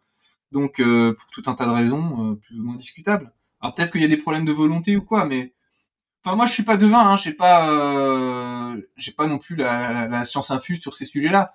Mais c'est vrai que juste factuellement, si on regarde comment les choses sont passées, ça s'est pas fait correctement. Alors peut-être qu'on peut changer, c'est possible. Mais moi personnellement, je suis pas hyper optimiste. Hein. Suis désolé. Non, non, mais je, je, je, je, suis pas forcément non plus, et puis d'ailleurs, c'est, c'est, pas tant le sujet du podcast, mais, mais par contre, enfin, si, c'est, je trouve que c'est quand même très, très intéressant comme, euh, comme sujet. Et d'ailleurs, j'ai reçu il y, a, il y a pas très longtemps Bernard Henslem, qui est un neuroscientifique et euh, qui, euh, qui parlait des, des différents facteurs d'épanouissement de, de l'homme. Et donc, en gros, tu as le, les plaisirs hédonistes, tu vois, notamment la consommation, le fait d'acheter des choses, etc., ou de manger une sucrerie qui euh, en général ont des, des, des, des impacts assez, euh, assez immédiats sur le bien-être, mais de très très courte durée. Et à mmh. l'inverse, tout ce qui avait euh, un, un, effet plus long et plus durable sur l'homéostasie de ton bonheur, on va dire, c'était le sens transcendantal. Donc, quel sens je donne à ma vie, dans mes actions, dans, mes, dans, dans la valeur, dans, dans mes valeurs et dans l'expression de mes valeurs? Dans l'aide à autrui, donc le sens altruiste, pardon, euh, donc l'aide à autrui, euh, qu'est-ce que je peux apporter à la société, comment est-ce que je peux contribuer à un monde meilleur, et puis euh, le sens, euh, le sens, euh, je sais plus comment il l'appelait, mais de, de, de, de, base, de la base de la pyramide de Maslow, c'est-à-dire répondre à ses besoins physiologiques, faire du sport, être en nature, euh, partager du temps avec des gens que tu aimes, etc. Et en gros, ça, c'était les, les trois facettes du camembert qui euh, menaient le plus durablement vers le bonheur. Et pour autant, si tu regardes, on s'est tous massivement jetés plutôt sur le sur le sens euh, hédoniste, sur les plaisirs hédonistes parce qu'ils sont beaucoup plus facilement accessibles. Il suffit de scroller sur TikTok euh, pour avoir des shoots de dopamine. Ça demande zéro effort et euh, t'as à chaque fois ton petit ton petit shoot, un peu comme la souris dans sa cage qui est perfusée à la dopamine. Tu sais, je sais pas si tu as vu cette expérience. Elle est perfusée à la dopamine à chaque fois qu'elle appuie sur la pédale. Elle a de la dopamine en intra en intra cérébral je sais pas trop comment, comment dire, mais bref. Et, euh, et du coup, qu'est-ce qu'elle fait? Eh ben, Elle passe son temps sur la pédale, elle en oublie de manger et de boire, elle finit par, par mourir euh, de faim et de soif parce que euh, elle a passé son temps à essayer de sécréter de la dopamine. Bah, au final, c'est un peu la même chose avec, euh, avec TikTok, etc. Et donc, au final, on se détourne de... Et d'ailleurs, je, je, vais faire une relation avec Sapiens de Yahari qui a raconté que la révolution agricole, c'est la plus grosse arnaque de l'histoire de l'humanité parce qu'on a échangé euh, une qualité de vie exemplaire contre une qualité de vie dégradée. Donc en fait, on s'est auto-piégé. Le problème, c'est que quand on, s'en est aperçu, bah, il était trop tard parce que ça faisait euh, trois, quatre générations qu'on avait changé de mode de vie et on n'était plus capable de revenir en arrière à un mode de vie nomade. Et pourquoi c'était une arnaque? Parce que en restant euh, bloqué sur place, les gens, euh, il y avait déjà beaucoup plus de maladies parce qu'il n'y avait pas de, de système d'évacuation, d'eau, d'hygiène, etc. Donc beaucoup plus de maladies, beaucoup plus de morts, etc. Et par ailleurs, les gens, pour cultiver, ils passaient leur temps euh, pliés en deux dans les champs, etc. Donc, il commençait à y avoir des douleurs de dos. D'autant plus qu'ils faisaient beaucoup moins de mouvements et de mouvements diversifiés qu'à l'époque où ils étaient où ils étaient nomades. Enfin bref, à tout niveau, ils te montrent à quel point euh, les gens ont échangé une qualité euh, de vie qui était visiblement parfaite contre une qualité de vie déplorables, mais qui leur permettaient de se multiplier, ce qui est un des objectifs, on va dire, de, toute espèce animale. Donc à cet égard, on pourrait dire qu'on a réussi. Mais, euh, mais je reviens, je reviens à mes affaires, et donc on a peut-être tendance, euh, tu vois, à, se laisser un peu piéger par, euh, par, notre, par notre monde moderne, et à, dans une quête de, bonheur, euh, se, jeter sur des, sur des poupées de chiffon, plutôt que d'aller chercher justement des choses qui auraient un impact durable sur notre bonheur et en même temps serait peut-être plus respectueux euh, de notre environnement. Bah ouais, mais ça commence tout petit en fait. Euh, par exemple, euh, les enfants, bah, ils ont tendance à aller facilement vers le plaisir hédoniste. Hein, par exemple, bah, ça peut être la nourriture, je sais pas, les cadeaux de Noël ou quoi. Et les parents ont tendance à aussi aller facilement vers cette cette facilité d'offrir quelque chose pour calmer l'enfant ou je sais pas quoi. Et qui du coup en fait apprend pas non plus à l'enfant à prendre conscience de la chance qu'il a, parce que par essence, tous les enfants qui sont euh, presque dans des pays comme les nôtres, ils ont déjà beaucoup de chance par rapport à d'autres enfants en ce qui concerne leurs conditions de vie, euh, alimentation, logement, etc. Et évidemment, ils en ont pas conscience, puis c'est des enfants, et donc c'est compliqué. Mais il y a un problème du coup aussi de d'éducation. Euh, parfois, le problème vient euh, des parents mais euh, je pense moi aussi à une responsabilité assez importante de l'école qui pour moi euh, joue pas suffisamment son rôle. Euh, alors pas pour les tout petits, mais bon après on manque un peu de, enfin de ce que j'ai cru comprendre, il y a de moins en moins de philosophie à l'école ou d'éducation civique ou de trucs comme ça parce qu'on considère que ça sert à rien. moi je pense qu'au contraire on aurait besoin d'en mettre beaucoup plus plutôt que de faire faire des maths à des niveaux super avancé. Je veux dire, la majorité d'entre nous, on n'utilise jamais les dérivés dans la vie quotidienne. On nous a bassiné avec ça euh, pour avoir le bac. Je dis pas que c'est c'est pas inutile. Hein. Euh, moi-même, euh, je, m'en suis servi après, j'ai fait d'autres études, mais enfin, c'est pas utile pour tout le monde, quoi. Et il euh, y, a, pas d'éducation sur ces trucs de base. Bah, c'est ce qu'on disait au début du podcast, sur ton corps, sur ce que tu mets dans ton corps, comment il fonctionne. Et aussi, oui, comment faire pour vivre bien dans la nature, euh, qu'est-ce qu'il faut cultiver chez soi, dans son fort, dans son être intérieur, quoi, euh, pour être heureux sans être tout le temps à chercher obligatoirement, bah oui, à acheter le dernier truc qui sert à rien ou je sais pas quoi. Enfin, il y a un problème, mais bon. Malheureusement, je ne vais pas pouvoir changer tout ça aujourd'hui. Bah peut-être que tu pourrais y contribuer justement. Ça serait quoi les, les 4-5 préceptes euh, fondamentaux que, qui te sembleraient euh, indispensables de transmettre euh, à la jeune génération et puis même aux adultes, aux adultes qui peuvent nous écouter pour justement une vie, une vie plus intense? Bah, Moi, je pense que ce qui est fondamental, c'est de s'occuper des gens autour de soi. C'est-à-dire de bien s'occuper de ses enfants, de, sa famille, de ses amis, de les aider, euh, s'ils ont une galère ou enfin, voilà quand on peut quoi mais de, de, de sur tous les niveaux, hein, et euh, de, de, créer, euh, de créer ce lien euh, autour de soi. Pourquoi c'est important? Parce qu'en vérité, en fait, si tout le monde fait ça, bah, ça veut dire que tout, comme tout le monde a un lien social avec quelqu'un, même si on n'a pas de mmh. famille, genre des gens qu'on peut voir régulièrement, etc. Et quand on crée ce lien social et qu'il y a cette entraide et cette éducation et, et le partage d'informations, bah voilà, euh, Moi, on me pose souvent des questions de santé, des questions de nutrition, etc. Et, je réponds, ça me fait plaisir. Donc, euh, j'apprends des choses et en retour, on m'apprend des choses. Voilà, il y a des gens beaucoup plus euh, compétents que moi ici euh, sur la permaculture, sur euh, les travaux, les machins. Donc, tous ces gens-là m'ont appris. J'ai pas appris tout tout seul, quoi. On m'a, on m'a transmis. Et donc, j'ai reçu et, et j'essaye de donner aussi à mon tour. Et ça, je pense que c'est fondamental parce que je pense que c'est ce qui peut faire changer le changer le monde, en tout cas changer au moins euh, plus efficacement quelque chose.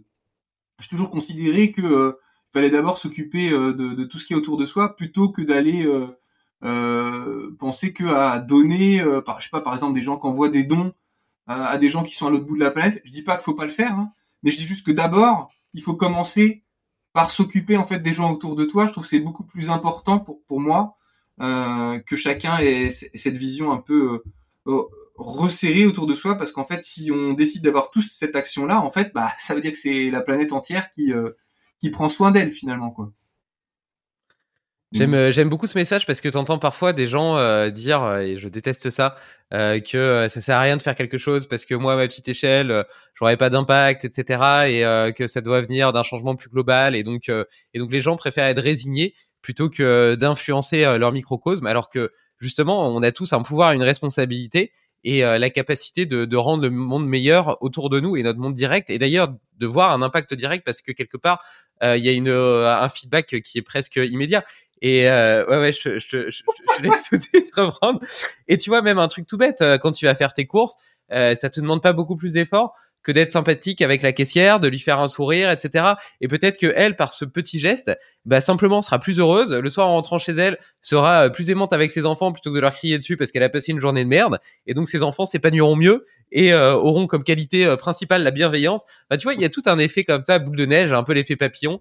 Et je pense qu'on a tous une responsabilité et un pouvoir qui dépasse ce qu'on, qui, dépasse la, la taille et la et la et les retombées supposées de l'acte. Alors, évidemment, je suis d'accord, mais en fait, on a parlé là, là en fait, ce qu'on vient d'exposer, c'est une théorie finalement. C'est une théorie, une théorie de la pensée ou de la ou de la façon de faire. Maintenant, si on passe à la pratique, en pratique, soyons honnêtes, est-ce que ça peut changer le monde? Est-ce que vraiment tout le monde peut adopter ce mode de fonctionnement demain? Objectivement, non. Donc, ça ne changera pas le monde. Mais en vérité, il y a deux aspects dans ce truc-là, c'est-à-dire il y a l'aspect le monde dans son intégralité, mais aussi l'aspect moi. Et beaucoup de choses qu'on fait, euh, ben tu l'as, tu l'as peut-être appris avec tous les podcasts ou les interviews que tu as fait sur la neuroscience. In fine, en fait, reviennent à nous satisfaire nous-mêmes. Et on utilise aussi certaines justifications euh, pour notre conscience. C'est-à-dire, euh, tu vois, par exemple, euh, je sais pas, il y en a qui vont dire ah oui, ah c'est super important d'acheter une voiture électrique pour l'écologie. Alors ils vont acheter une voiture électrique, mais après ils vont partir en vacances en avion. Mais ils vont dire, ils vont dire ah ouais, mais j'ai, quand même je suis un pionnier de la voiture électrique, ça fait dix ans que je roule en voiture électrique, etc. Tu comprends ce que je veux dire? Question ouais, de point de vue. Question de point de vue. Et aussi après c'est une, c'est une problématique de référentiel, c'est-à-dire que la plupart d'entre nous, on ne connaît pas exactement l'impact mesuré en impact carbone, impact écologique il n'y a pas de base de données aujourd'hui super précise avec des chiffres très détaillés qui te donnent. Ça, se trouve hein, pour l'avion, mais bon, c'est pas voilà, c'est pas simple pour toutes les actions quotidiennes, donc euh, c'est difficile de pouvoir comparer, grader tout. Mais là où je veux en venir, c'est qu'en réalité, moi, je pense qu'une motivation principale à avoir ce comportement, c'est euh, le fait de pouvoir être plus heureux dans sa propre vie et, euh, et de créer autour de soi un, une sorte de, de petite société en fait, qui est la, qui est la société la société de sa famille, la société de son cercle, euh, qui est une société euh, qui qui s'attache à des valeurs, qui, qui donne un vrai sens à la vie. Mmh. Et ok, ça va peut-être pas se transmettre à toute la terre entière ou à toute la France, mais en fait, on s'en fiche aussi un petit peu parce que ce qui est aussi important, c'est pour nous-mêmes. Et euh, c'est égoïste, mais in, in, fine, on parle de notre vie à nous, quoi. Et on peut pas changer tout le monde, même si on met des, des pancartes et des spots à la télé. Et non, ça va pas fonctionner, quoi. Mais effectivement, peut-être que avec les siècles ou les millénaires, euh, peut-être que ça va changer. Mais enfin, j'ai pas l'impression qu'on soit aujourd'hui euh, plus dans cette vision-là, euh, malgré tous les, les, les, les, prophètes, les hommes de les hommes de, de, de, de, philosophie ou autres qui ont existé à travers les siècles. Est-ce qu'on est plus sage aujourd'hui qu'on l'était par le passé? J'ai des doutes. Toi. Mais par contre, que la société, elle nous impose ses propres dictates, elle nous impose les lois, elle nous impose euh, le masque, elle nous impose différentes choses dans différentes circonstances, auxquelles parfois on est malheureusement obligé de se plier, même si on trouve ça complètement con. Mais on peut quand même se créer son propre cocon euh, qui est sécurisant, qui est plus humain, qui est plus euh, euh voilà, qui est tourné vers euh, quelque chose de, de, de, plus grand et qui rend plus heureux profondément, justement, qui est moins basé sur ce que tu disais, sur des plaisirs hédonistes. Et, et, voilà. Mais finalement, si tu regardes c'est aussi ce que ce que ce que font euh, les, les, religions, par exemple avec l'Église. Ils essayent de créer euh, l'Église ou, euh, les mosquées ou peu importe, enfin peu importe quel endroit de culte, euh, qui essayent de créer aussi une communauté.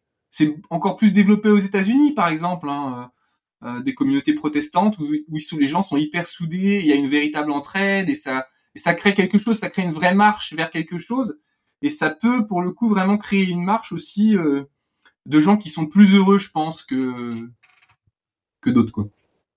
Ouais, ouais, non, mais complètement. Et d'autant plus, tu vois, j'ai l'impression que les communautés, cette idée de, de clans, euh, de, de, plusieurs personnes, de tribus qui sont soudées, qui s'entraident les uns les autres, etc., euh, donne déjà un sentiment de, confiance euh, qui, est, qui est vachement important et vachement utile euh, parce que tu te stresses beaucoup moins pour un tas de choses parce que tu sais que t'es pas tout seul à devoir faire face euh, au, revers de la vie. Et nous, dans, dans, nos pays occidentaux, on a une vision beaucoup plus beaucoup, beaucoup plus nucléaire, beaucoup plus familiale de la de, de, de, du clan justement de l'entraide et, euh, et du coup, forcément, euh, ouais, beaucoup plus refermée sur elle-même. Et donc, j'aime bien, j'aime bien ta vision, tu vois, du microcosme. Et d'ailleurs, un, un, autre petit exemple, tu vois, de, même si elle prend une forme différente, mais avec, euh, avec Limitless Project, mais entre les invités que j'ai reçus et puis les auditeurs qui m'écrivent, etc., eh ben, je me suis créé un nouveau euh, cercle, entre guillemets, de, relations, d'échanges, de discussions qui, euh, qui me rend plus heureux parce que c'est des gens avec qui je partage des valeurs, avec qui j'ai plaisir à échanger et, euh, et que je me suis entre guillemets choisi, tu vois. Je me les suis choisis euh, parce que on vibre autour euh, de d'une volonté commune, etc. Même si on est tous différents dans nos euh, dans nos choix, dans nos endroits de vie, dans nos façons de vivre, etc. On est tous mus par euh, une volonté commune commune d'essayer de de trouver une, une réponse ou en tout cas, je sais pas si la réponse est un bon mot, mais en tout cas d'exprimer au mieux euh, notre euh, nos, qualités, notre ADN d'animal humain, tu vois. Et moi, j'ai bien vu l'impact dans ma vie et dans mon dans mon bonheur que toutes ces toutes ces interactions, tous ces échanges avaient euh, sur sur moi, quoi. Tout à fait. Mais euh, non, c'est franchement, c'est j'aime beaucoup j'aime beaucoup cette vision. Bon, j'avais pas du tout prévu qu'on parle de tout ah, ça, mais euh, c'est c'est super intéressant. c'est super. Et d'ailleurs, juste pour terminer sur le sur le sujet écologique, euh, et pour euh, euh, raccrocher à la nutrition, est-ce qu'il y a des, des, choix conscients que tu fais au quotidien qui n'impactent pas négativement ta santé, qui en même temps te donnent la sensation d'être mieux aligné avec le respect de ton environnement? Alors, au niveau de l'alimentation, c'est ça tu... Quel choix ouais. j'ai fait au niveau alimentaire, en gros, qui sont plus, plus écologiques? Ouais, enfin, oui, qui, qui soit à la fois écologique, sans pour autant remettre en cause sa santé. Parce que tu vois, bon, je vais le dire autrement. Bon, il y a, y, a, y a, par exemple, tu pourrais dire, ouais, je vais devenir vegan parce que euh, euh, l'élevage industriel, etc., euh, ça nécessite euh, des tas de, des consommations hallucinantes d'eau, euh, de maïs, de soja, etc., pour les nourrir. Enfin bref, c'est une catastrophe écologique. Du coup, tu dis, ouais, je mange plus de viande, je mange plus de poisson, etc. Mais bon, après, tu peux te demander, est-ce que, est-ce que le fait d'être vegan est réellement une voie, une voie saine pour une santé optimale?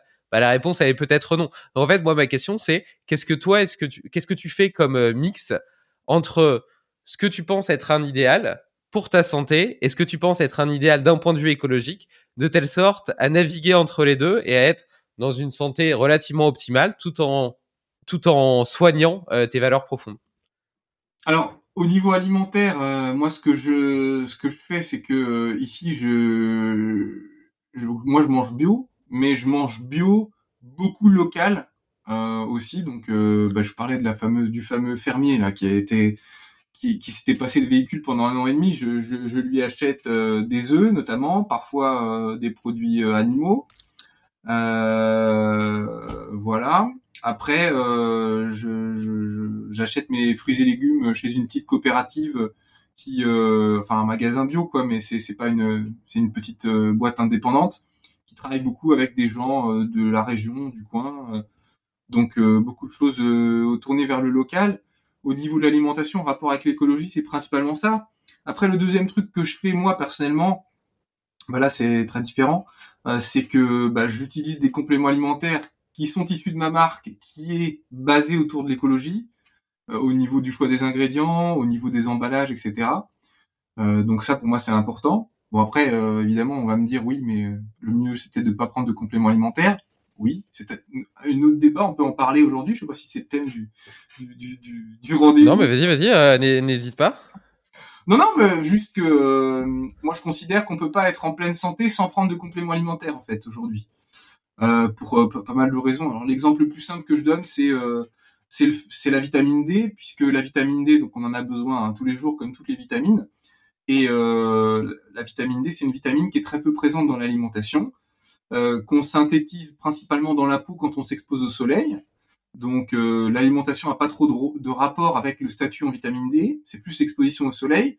Et l'exposition au soleil, bah, il faut pouvoir s'exposer d'abord entre euh, à la bonne période, puisqu'on fabrique pas de la vitamine D dans la peau toute l'année. C'est uniquement quand les rayons UV ont une certaine intensité.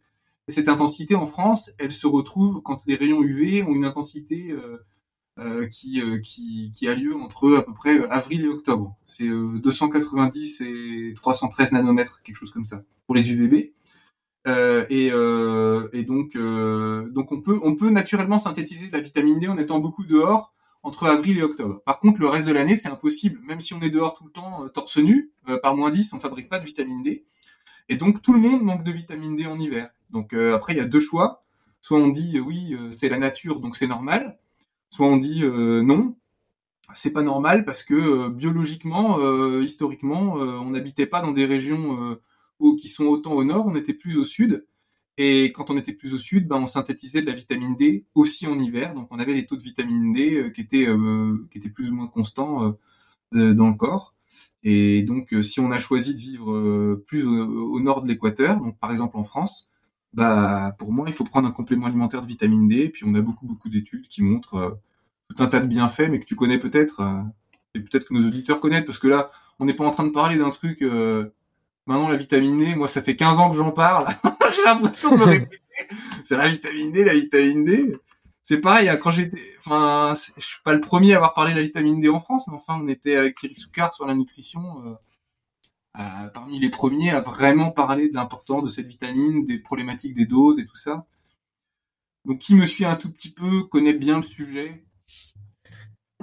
Dont, les bienfaits ont d'ailleurs été euh, largement mise en avant euh, pour l'immunité et notamment euh, dans la lutte contre contre ce fameux euh, petit Covid dont on a beaucoup parlé ces derniers mois. Et, ça dépend pour qui. Ça dépend pour qui, parce qu'on a aussi beaucoup de, de, gens qui ont dit non, les études sur la vitamine D sont pas fiables. Alors c'est pas bon. Il faut se vacciner. La seule chose qui marche. Bon, quoi qu'il en soit, je voulais, quand même te poser deux petites questions sur la vitamine D. Euh, a priori, c'est une vitamine liposoluble, donc on peut entre guillemets la, stocker. Euh, est-ce que les stocks qu'on peut faire pendant l'année euh, pourraient pas suffire à passer l'hiver? C'est des questions naïves, hein, mais et la seconde, c'est il y en a par exemple beaucoup dans les dans les foies de morue, en plus des oméga 3 qui sont un autre un autre composé essentiel et souvent déséquilibré par rapport aux oméga 6 dans, notre alimentation. Donc, est-ce que en mangeant euh, peut-être une fois par semaine ou deux fois par semaine des foies de morue, on pourrait pas avoir euh, nos stocks de vitamine D? Alors, d'abord, euh, attends, ta première question, c'était quoi? C'était sur le, fait que ce soit une protéine, une vitamine liposoluble. Ah oui, oui, tout à fait, vitamine liposoluble, mais demi-vie à peu près trois semaines. Donc, un peu en court. trois semaines, on a déjà perdu la moitié. Et du coup, euh, sur le, enfin entre octobre et avril, euh, ça fait pas six mois. Ça fait un peu long. que, non quoi. Ça, c'est pas suffisant. Euh, ensuite, du coup, ça explique aussi pourquoi les, les, les, ampoules de vitamine D, les grosses ampoules de type UV dose qui sont prescrites par le médecin, ça sert à rien, puisque c'est des grosses doses qu'on donne tous les trois mois ou autres. Et donc du coup, bah en fait, au bout de un mois déjà, il y a plus grand chose dans le sang de ce qui a été donné donc ça sert à rien. Surtout si au départ on était un peu en carence, en plus le corps va l'utiliser un peu plus vite, donc ça sert à, rien du tout. Euh, et ensuite le foie de morue, bah oui, le foie de morue contient un peu de vitamine D effectivement, mais en fait il en contient pas tant que ça. Donc ça va être bien pour prévenir la carence, c'est-à-dire euh, les maladies liées à un déficit grave. Donc typiquement c'est chez les enfants. Euh, le rachitisme, ou des problèmes de croissance osseuse, des choses comme ça. Donc là, oui, c'est efficace le foie de morue. Par contre, s'il s'agit euh, de euh, optimiser le fonctionnement du système immunitaire en hiver, euh, s'il s'agit de diminuer ses risques de cancer, de, de, certaines pathologies à long terme, par exemple de maladies auto-immunes, ou encore plus si on a déjà une maladie auto-immune, le foie de morue suffira absolument jamais parce que les quantités de vitamine D sont trop faibles. Et si on veut en prendre suffisamment pour avoir des grosses quantités de vitamine D, on va se retrouver en surdose de vitamine A. Et la vitamine A est une vitamine qui est très toxique, qui peut vraiment être dangereuse, euh, plus que la vitamine D. Donc, euh, c'est pas le bon plan. Bon, bah merci, merci pour cette petite précision. Est-ce qu'il y a d'autres euh, d'autres suppléments ou même même pas forcément des suppléments, tu vois, ça pourrait être euh, des aliments qui te semblent euh, que tu as découvert euh, au fur et à mesure de tes recherches et qui te sembleraient déficients dans nos alimentations modernes et pour autant primordiaux pour nous permettre de mieux vivre et mieux vieillir ah, Tu veux que je parle de la glycine? Non, pas forcément. Bah alors, la, glycine, effectivement, on en a parlé. donc, ça faisait partie des, des, articles que j'avais beaucoup aimé sur, sur ton blog parce que tu étais le premier à, à, parler de ce sujet-là. Et suite à quoi, je me suis mis à faire des, des bouillons d'os. Donc, effectivement, tu peux commencer par la glycine, mais il peut y en avoir d'autres.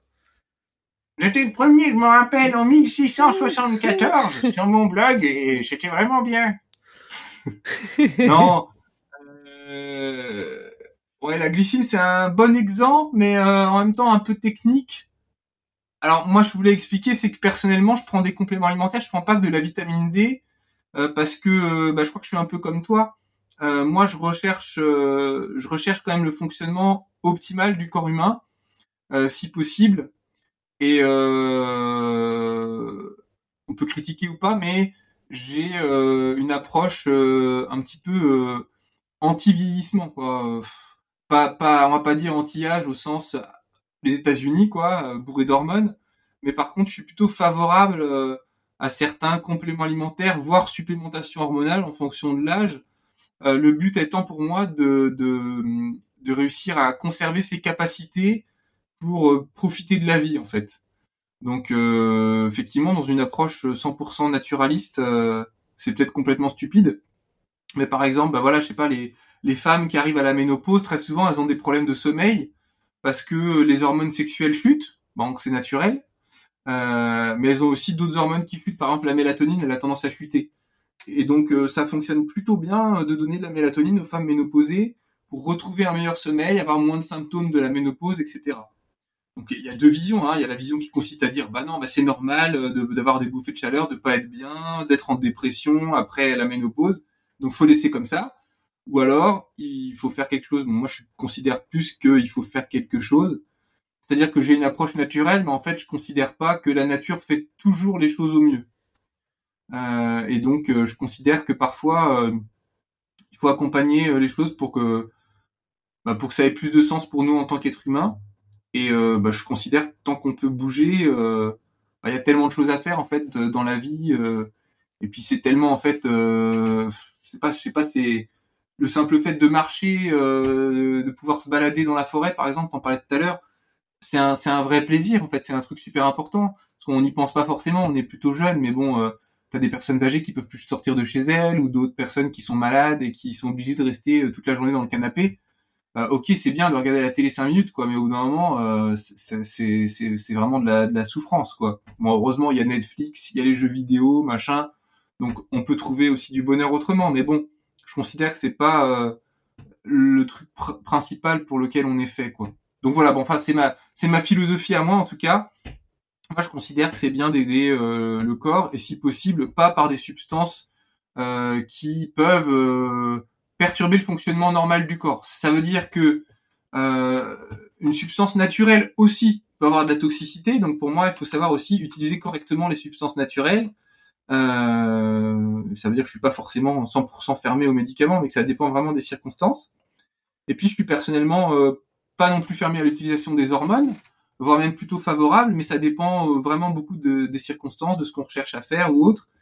Et toujours, moi, ma démarche, c'est euh, s'il y a une supplémentation hormonale, c'est par exemple euh, une supplémentation physiologique, c'est-à-dire euh, qui va eh ben, permettre de restaurer des niveaux d'hormones à des niveaux à des niveaux optimales. voilà. Bon, personnellement, j'en prends déjà.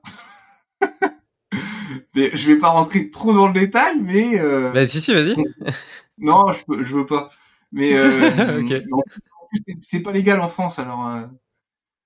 Mais bon voilà, moi je trouve que ça c'est je trouve que ça c'est assez important, donc ça rejoint un peu ma, ma philosophie globale sur euh, la nutrition, les compléments alimentaires. Donc ensuite les compléments alimentaires c'est hyper vaste parce qu'il y a tellement de molécules et aujourd'hui il y a des molécules bah, toutes simples, je sais pas des vitamines, des minéraux euh, qui déjà rien que par la qualité de leur forme vont faire qu'on va avoir pas mal de, de bienfaits. Et puis après il y a des plantes, il y a il y a des phytonutriments qui ont des vertus documentées pour la santé. Euh, par exemple, euh, il y a l'ail qui est très intéressante pour le système immunitaire, pour la fonction intestinale, pour la tension artérielle. Il y a les myrtilles qui sont super intéressantes aussi en complément alimentaire. Euh, une boisson tout, tout, toute, euh, toute bête aussi euh, que je recommande à tout le monde de boire, c'est le café. Alors euh, peut-être que tes maîtres euh, yogis ont déconseillé le café. Je sais qu'il y a une tradition euh, au niveau de certains certains mouvements spirituels à déconseiller le café, mais en tout cas scientifiquement parlant et nutritionnellement, c'est une boisson qui est super intéressante, tout comme le thé d'ailleurs. Et donc voilà. Alors après, sauf si tu as une remarque, après j'enchaîne sur la glycine. Non, non, vas-y, vas-y, enchaîne. Enchaîne. Euh, non, non, moi j'ai rien contre le café. Euh, je bois à la fois du thé et du café. D'ailleurs, euh, j'achète mon café en grain et j'ai un petit moulin. Donc, euh, tu vois, je, je suis presque comme toi avec ta hache et tes, tes bûches. je, mais ça prend moins de temps. En bout de 2-3 minutes, moi, je, mes, moi, grains. et j'ai un Ario V60, ça ressemble à une espèce de, de tasse avec un trou en dessous. Et donc avec une, une bouilloire à eau avec un bec en cygne, je, un bec de cygne, je, je fais des, des jolis ronds comme ça. Et donc euh, comme ça, j'ai j'ai tout un, tout un rituel et tout un art pour faire mon café. Et en réalité, ça prend pas beaucoup plus de temps, mais tu, tu sens déjà toutes les bonnes effluves euh, euh, du café avant même de l'avoir bu. Et j'ai beaucoup de plaisir à, j'ai beaucoup de plaisir à le faire comme ça. Et je le trouve bien évidemment bien meilleur. Euh, Peut-être qu'il y a un petit peu de placebo aussi là-dedans, mais euh, en tout cas, ça me plaît. Et j'alterne avec donc soit café, soit du thé matcha que, que j'aime bien aussi au fouet. En fait, je pense que j'aime bien l'acte, de préparer ma boisson, en plus du fait de la déguster. Mais voilà, donc c'était pour la parenthèse sur le café. Et donc, euh, non, personne, aucun maître euh, yogique ne l'a euh, pour l'instant décrié. Mais tu peux enchaîner sur la glycine. Ben, pour finir sur le café avant la glycine, pour ceux qui ne savent pas, parce qu'on n'a pas expliqué pourquoi c'était si bien le café, mais sur le plan nutritionnel, je parle. Donc rapidement, je fais une phrase comme ça, c'est simple à comprendre. On a des études qui montrent que dans l'alimentation occidentale, le café, ne serait-ce qu'une tasse, ben, ça représente 5 pour- 50% du potentiel antioxydant de l'alimentation totale sur la journée. Donc c'est tellement riche en polyphénol, euh, voilà que du coup, euh, s'en priver, c'est vraiment euh, dommage. Ouais, c'est énorme. Ouais, Ah, J'aurais pas dit autant, tu vois. Ouais, si si. Et Bon, attends, juste quand même une petite, une petite question par rapport à ça. Ça représente 50% parce que les niveaux euh, d'antioxydants euh, consommés par euh, le français moyen est tellement ridiculement faible que le café en Oui. représente autant. Bien sûr, c'est ce que j'allais dire. C'est évidemment lié au fait que l'alimentation classique moyenne, elle est pas top, mais quand même, c'est quand même, Ouais, ouais, c'est ouais, quand même bien sûr. intéressant quoi. Oui, bah, bien sûr. Qu'est-ce que c'est que la glycine? Donc la glycine, c'est un acide aminé qu'on retrouve dans, dans les protéines, donc euh, dans les aliments, dans tous les aliments d'ailleurs, il y a de la glycine, mais il y en a plus dans les produits animaux que dans les produits euh, végétaux. Euh, alors, avant de parler de la glycine, qu'est-ce que c'est, à quoi ça sert? Il faut comprendre aussi, dans la philosophie qui est la mienne, on parlait de respect du fonctionnement du corps humain, etc.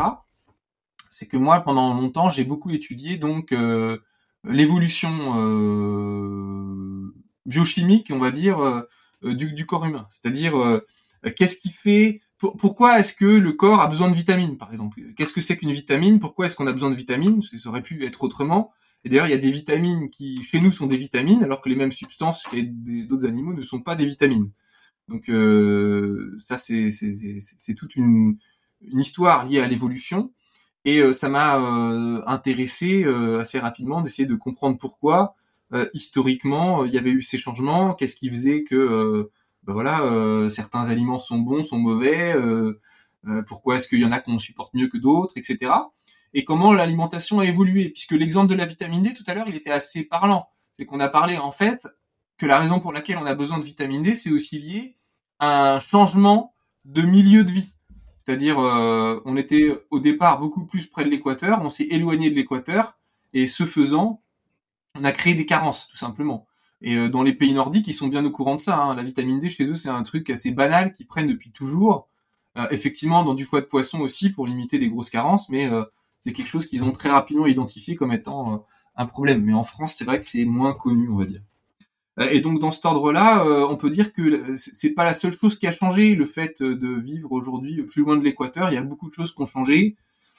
Donc des choses qui ont changé dans le milieu et des choses aussi qui ont changé au, mieux- au niveau des aliments. Donc au niveau des aliments, par exemple, les céréales qu'on cultive aujourd'hui, c'est plus les mêmes que celles qu'on qu'on cultivait il y a 10 000 ans. Elles ont été sélectionnées, elles ont muté, elles ont eu des modifications qui ont impacté leur statut nutritionnel. Et c'est pareil aussi pour beaucoup, beaucoup de, de fruits et légumes. on a même certaines études qui montraient que les pommes modernes contenaient nettement moins de polyphénol, de vitamine C que les pommes plus, plus ancestrales. Bon, c'est des données qui sont pas admises de, de, de, tout le monde, donc il faut. Et dans le même temps, quatre fois plus de fructose? Alors euh, oui, les fruits, les fruits modernes sont effectivement plus sucrés par sélection que les fruits euh, anciens. Il y a ça aussi, effectivement. Euh, et puis des choses auxquelles on pense pas forcément, donc qui nous ramènent à la fameuse glycine, c'est le fait que quand on consomme des produits animaux, eh bien aujourd'hui on consomme souvent des, des, filets, c'est-à-dire des morceaux de muscles, de viande, et, et, plus les animaux dans leur intégralité. Alors que quand on était bah, il y a 20 000 ans par exemple, c'est pas il y a si longtemps, hein, mais c'était déjà le paléolithique eh ben, on chassait des animaux pour les manger, et évidemment, on se contentait pas de découper euh, les filets dans le muscle pour manger et jeter le reste. Euh, on s'occupait de manger tout et de réutiliser euh, bah, les os pour faire des outils, la peau pour faire des vêtements, etc. à noter d'ailleurs qu'aujourd'hui, ça existe toujours. Hein, simplement, c'est plus les mêmes personnes qui s'en occupent. C'est-à-dire que on récupère les déchets osseux pour en faire de la poudre de calcium on récupère la peau pour faire du cuir, on récupère euh, les déchets pour faire euh, de l'alimentation pour les animaux. Euh, donc on a un autre système, quoi. On, on gâche pas de la même façon. Globalement, l'économie s'est beaucoup construite sur ça, la, la, comment dire, la remise en, en valeur de, de produits qui n'avaient pas de valeur ajoutée. Mais bon, peu importe, ça change rien sur le fait que sur le plan nutritionnel, en tout cas, on a beaucoup changé notre façon de consommer. Et au départ, euh, ben, on mangeait les, on mangeait plus de cervelle, de foie, d'abat, de choses comme ça. Aujourd'hui, ça nous dégoûte un peu, on n'aime pas trop forcément le goût, etc. Et donc, nutritionnellement, on avait des apports qui étaient très différents. On avait des apports, par exemple, en choline, qui étaient beaucoup plus élevés. Donc, la choline, c'est un nutriment euh, qu'on a pendant longtemps euh, pensé être une vitamine et qui est très importante pour le fonctionnement cérébral. Donc, euh, elle, intervient. Donc, choline, la choline est intégrée dans les, les phospholipides pour donner la phosphatidylcholine qui participe à la création des membranes cellulaires et à la transmission de l'influx nerveux, des neurotransmetteurs, etc. Et donc, euh, beaucoup de gens ont des déficits en choline, ce qui impacte le bon fonctionnement cérébral, la mémoire, la concentration, la cognition, et chez les enfants, le développement intellectuel aussi. Et aujourd'hui, dans l'alimentation, il n'y a plus qu'un seul aliment qui est vraiment riche en choline, c'est le jaune d'œuf. Euh, le reste, c'est plutôt pauvre. Et donc, euh, si on mange pas des œufs entiers, bah, c'est sûr qu'on manque de choline, quoi, à tous les coups. D'où l'intérêt de la supplémentation dans ce cadre-là c'est encore évidemment plus important pour les gens qui ont décidé d'être végétariens ou végétaliens. Euh, c'est pas possible d'avoir cette alimentation-là et d'être dans une santé optimale sans supplémentation. On peut avoir une bonne santé, on peut pas avoir une, santé optimale parce que euh, parce que biologiquement à la base, on n'est pas fait pour être vegan. Ce qui veut pas dire qu'il faut pas le faire. Hein. C'est encore une fois, on, est dans l'adaptation au milieu, euh, l'adaptation aussi bah, à d'autres enjeux. Je veux dire au départ la question se posait pas d'être vegan puisque les animaux c'était pas des animaux d'élevage et euh, ils étaient pas élevés dans des conditions comme c'est aujourd'hui. Aujourd'hui c'est différent, donc euh, ça semble pas absurde de vouloir euh, ne pas cautionner ce système et donc adopter un autre euh, mode d'alimentation. Mais mais donc voilà. Et donc la glycine, le principe de la glycine, c'est que la glycine c'est une protéine, un acide aminé qu'on retrouve en grande quantité dans les cartilages, dans la peau, les tendons, etc. Et donc, quand on mangeait des animaux entiers, on avait des apports en glycine beaucoup plus élevés par le passé qu'aujourd'hui. Et donc, euh, on, selon certains chercheurs, en tout cas, on a euh, dans les, pays modernes une carence euh, fonctionnelle de glycine assez importante et qui a pour impact eh bien, de ralentir notre propre synthèse de collagène. Donc, ça veut dire que cette carence, cette carence en glycine, elle entraîne en fait une carence en collagène et la carence en collagène, bah, ça veut dire que la peau vieillit plus rapidement, les articulations vieillissent plus rapidement, les vaisseaux sanguins vieillissent plus rapidement, et donc euh, la santé est pas forcément euh, optimale. Donc ça va être ralenti chez quelqu'un qui fait beaucoup de sport, parce que si on fait beaucoup de sport, en fait, on mange plus en termes caloriques. Si on mange plus en étant en termes caloriques, ça veut dire qu'on a des apports en glycine aussi qui sont plus importants. Et euh, comme le sport n'augmente pas la consommation de glycine par le corps de façon linéaire par rapport à un sédentaire, bah ça, ça, explique aussi pourquoi il y a une meilleure santé euh, de la peau, des articulations, des vaisseaux sanguins aux gens qui font du sport par rapport à ceux qui font pas de sport. Je sais pas si c'est bien clair ce que je raconte. Hein. Si si, c'est très très clair. Super. Et donc du coup, euh, bah, je considère la supplémentation en glycine comme étant assez importante, euh, voire fondamentale, pour la prévention du vieillissement et une bonne santé au global, quoi. Voilà. Mais du coup, la colline aussi. Ouais, ouais, bah la colline, euh, moi du coup, j'ai, je me suis fait un petit poulailler, euh, donc euh, j'ai mes poules qui me font mes, mes propres œufs. Et en plus, il y a un truc vachement vertueux parce qu'elles mangent les limaces qui pourraient attaquer mon potager. donc ça m'arrange, ça m'arrange aussi. Elles font des déjections qui servent d'engrais pour ce même potager. Et, euh, et donc, euh, je fais, euh, comme je te disais, des bouillons d'os avec mes carcasses de poulet, mais je fais aussi parfois des bouillons de tête de poisson. Et lorsque j'ai pas envie de faire de bouillon de tête de poisson, je leur donne mes têtes de poisson et je peux te dire qu'elles se régalent. Donc, donc j'ai pas mal de collines avec, avec, avec les bons œufs qu'elles me font, qui d'ailleurs n'ont rien à voir avec les œufs du commerce conventionnel, même les, même les bio. Et, et je consomme aussi, et du coup, je me suis mis à manger du foie.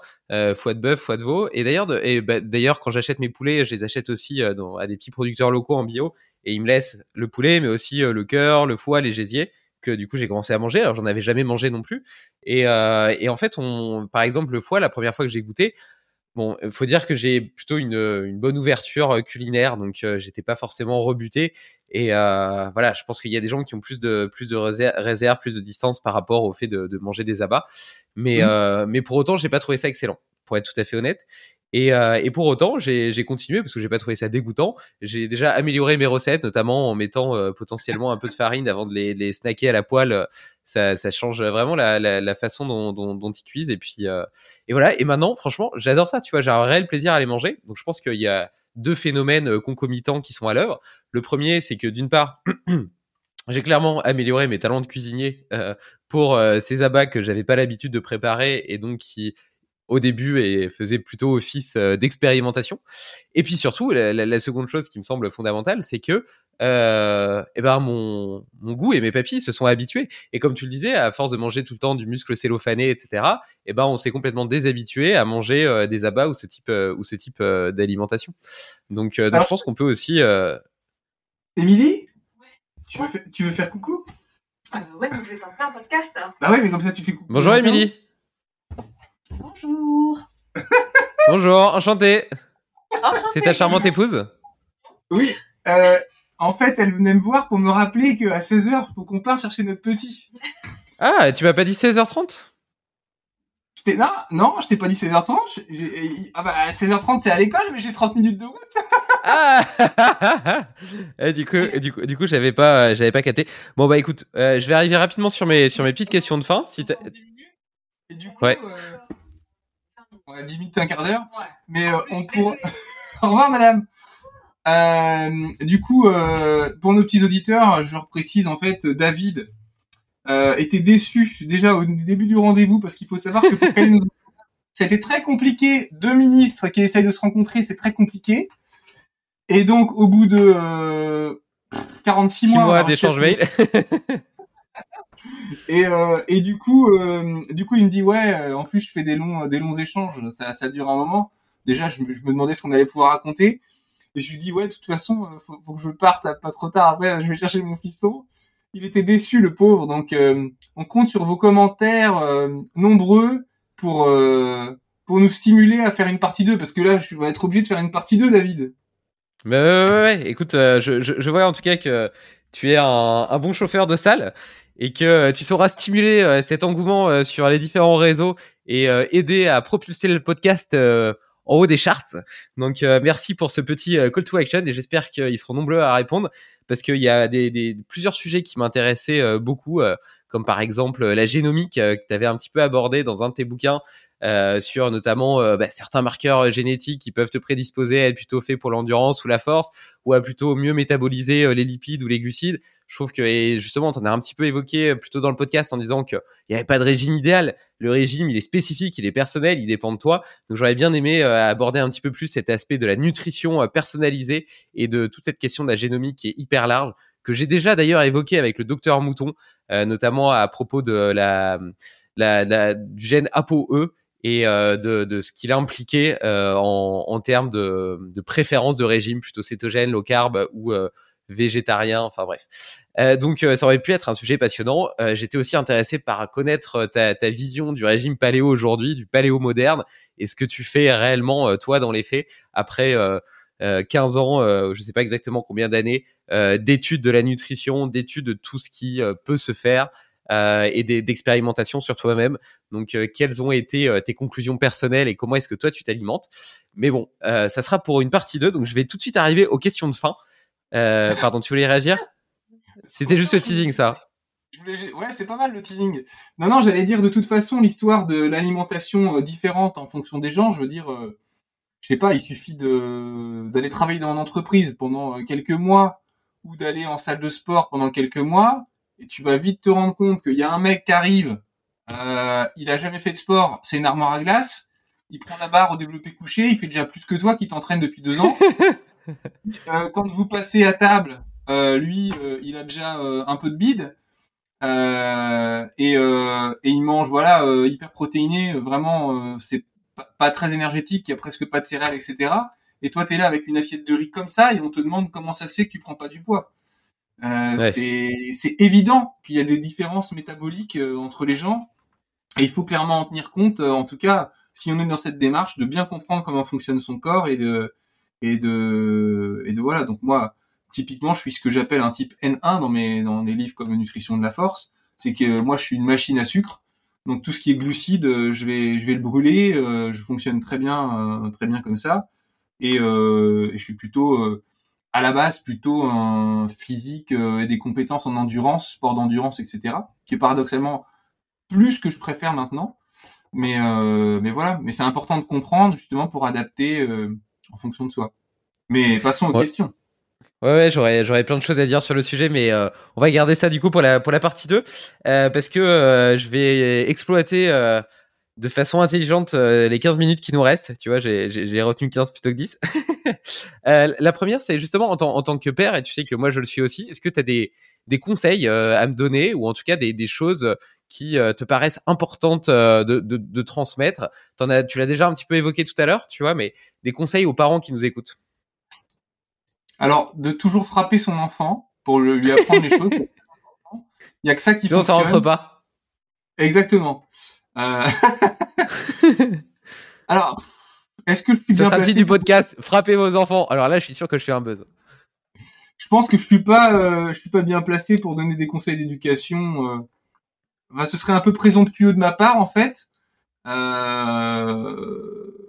Non, mais ton sentiment, pense... ce que toi, t'as l'aboutissement de tes propres réflexions en tant que père? Ouais, je pense que c'est ça. Je pense qu'en fait, le, le, truc, c'est que euh, l'éducation des enfants, euh, ou, le fait de devenir parent, je pense que tout le monde a ses idées là-dessus.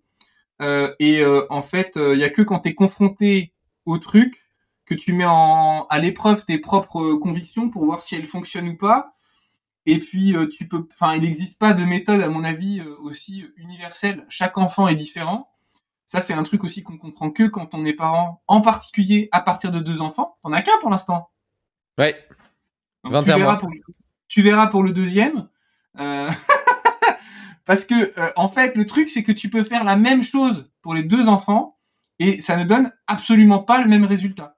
Ça n'a rien à voir. Non mais vraiment, je veux dire, vraiment ça n'a rien à voir parce que euh, on croit souvent que les enfants, quand, surtout quand on n'a pas d'enfants, on croit que les enfants c'est un petit peu des petites coquilles vides qu'on va remplir de ce qu'on va vouloir leur mettre dans la tête pour qu'ils soient un peu à notre à l'image qu'on a envie qu'ils soient, c'est-à-dire la nôtre en général. En fait, ça marche pas du tout comme ça il y a des choses, il y a des traits effectivement, euh, notamment des injonctions qu'on va leur inculquer.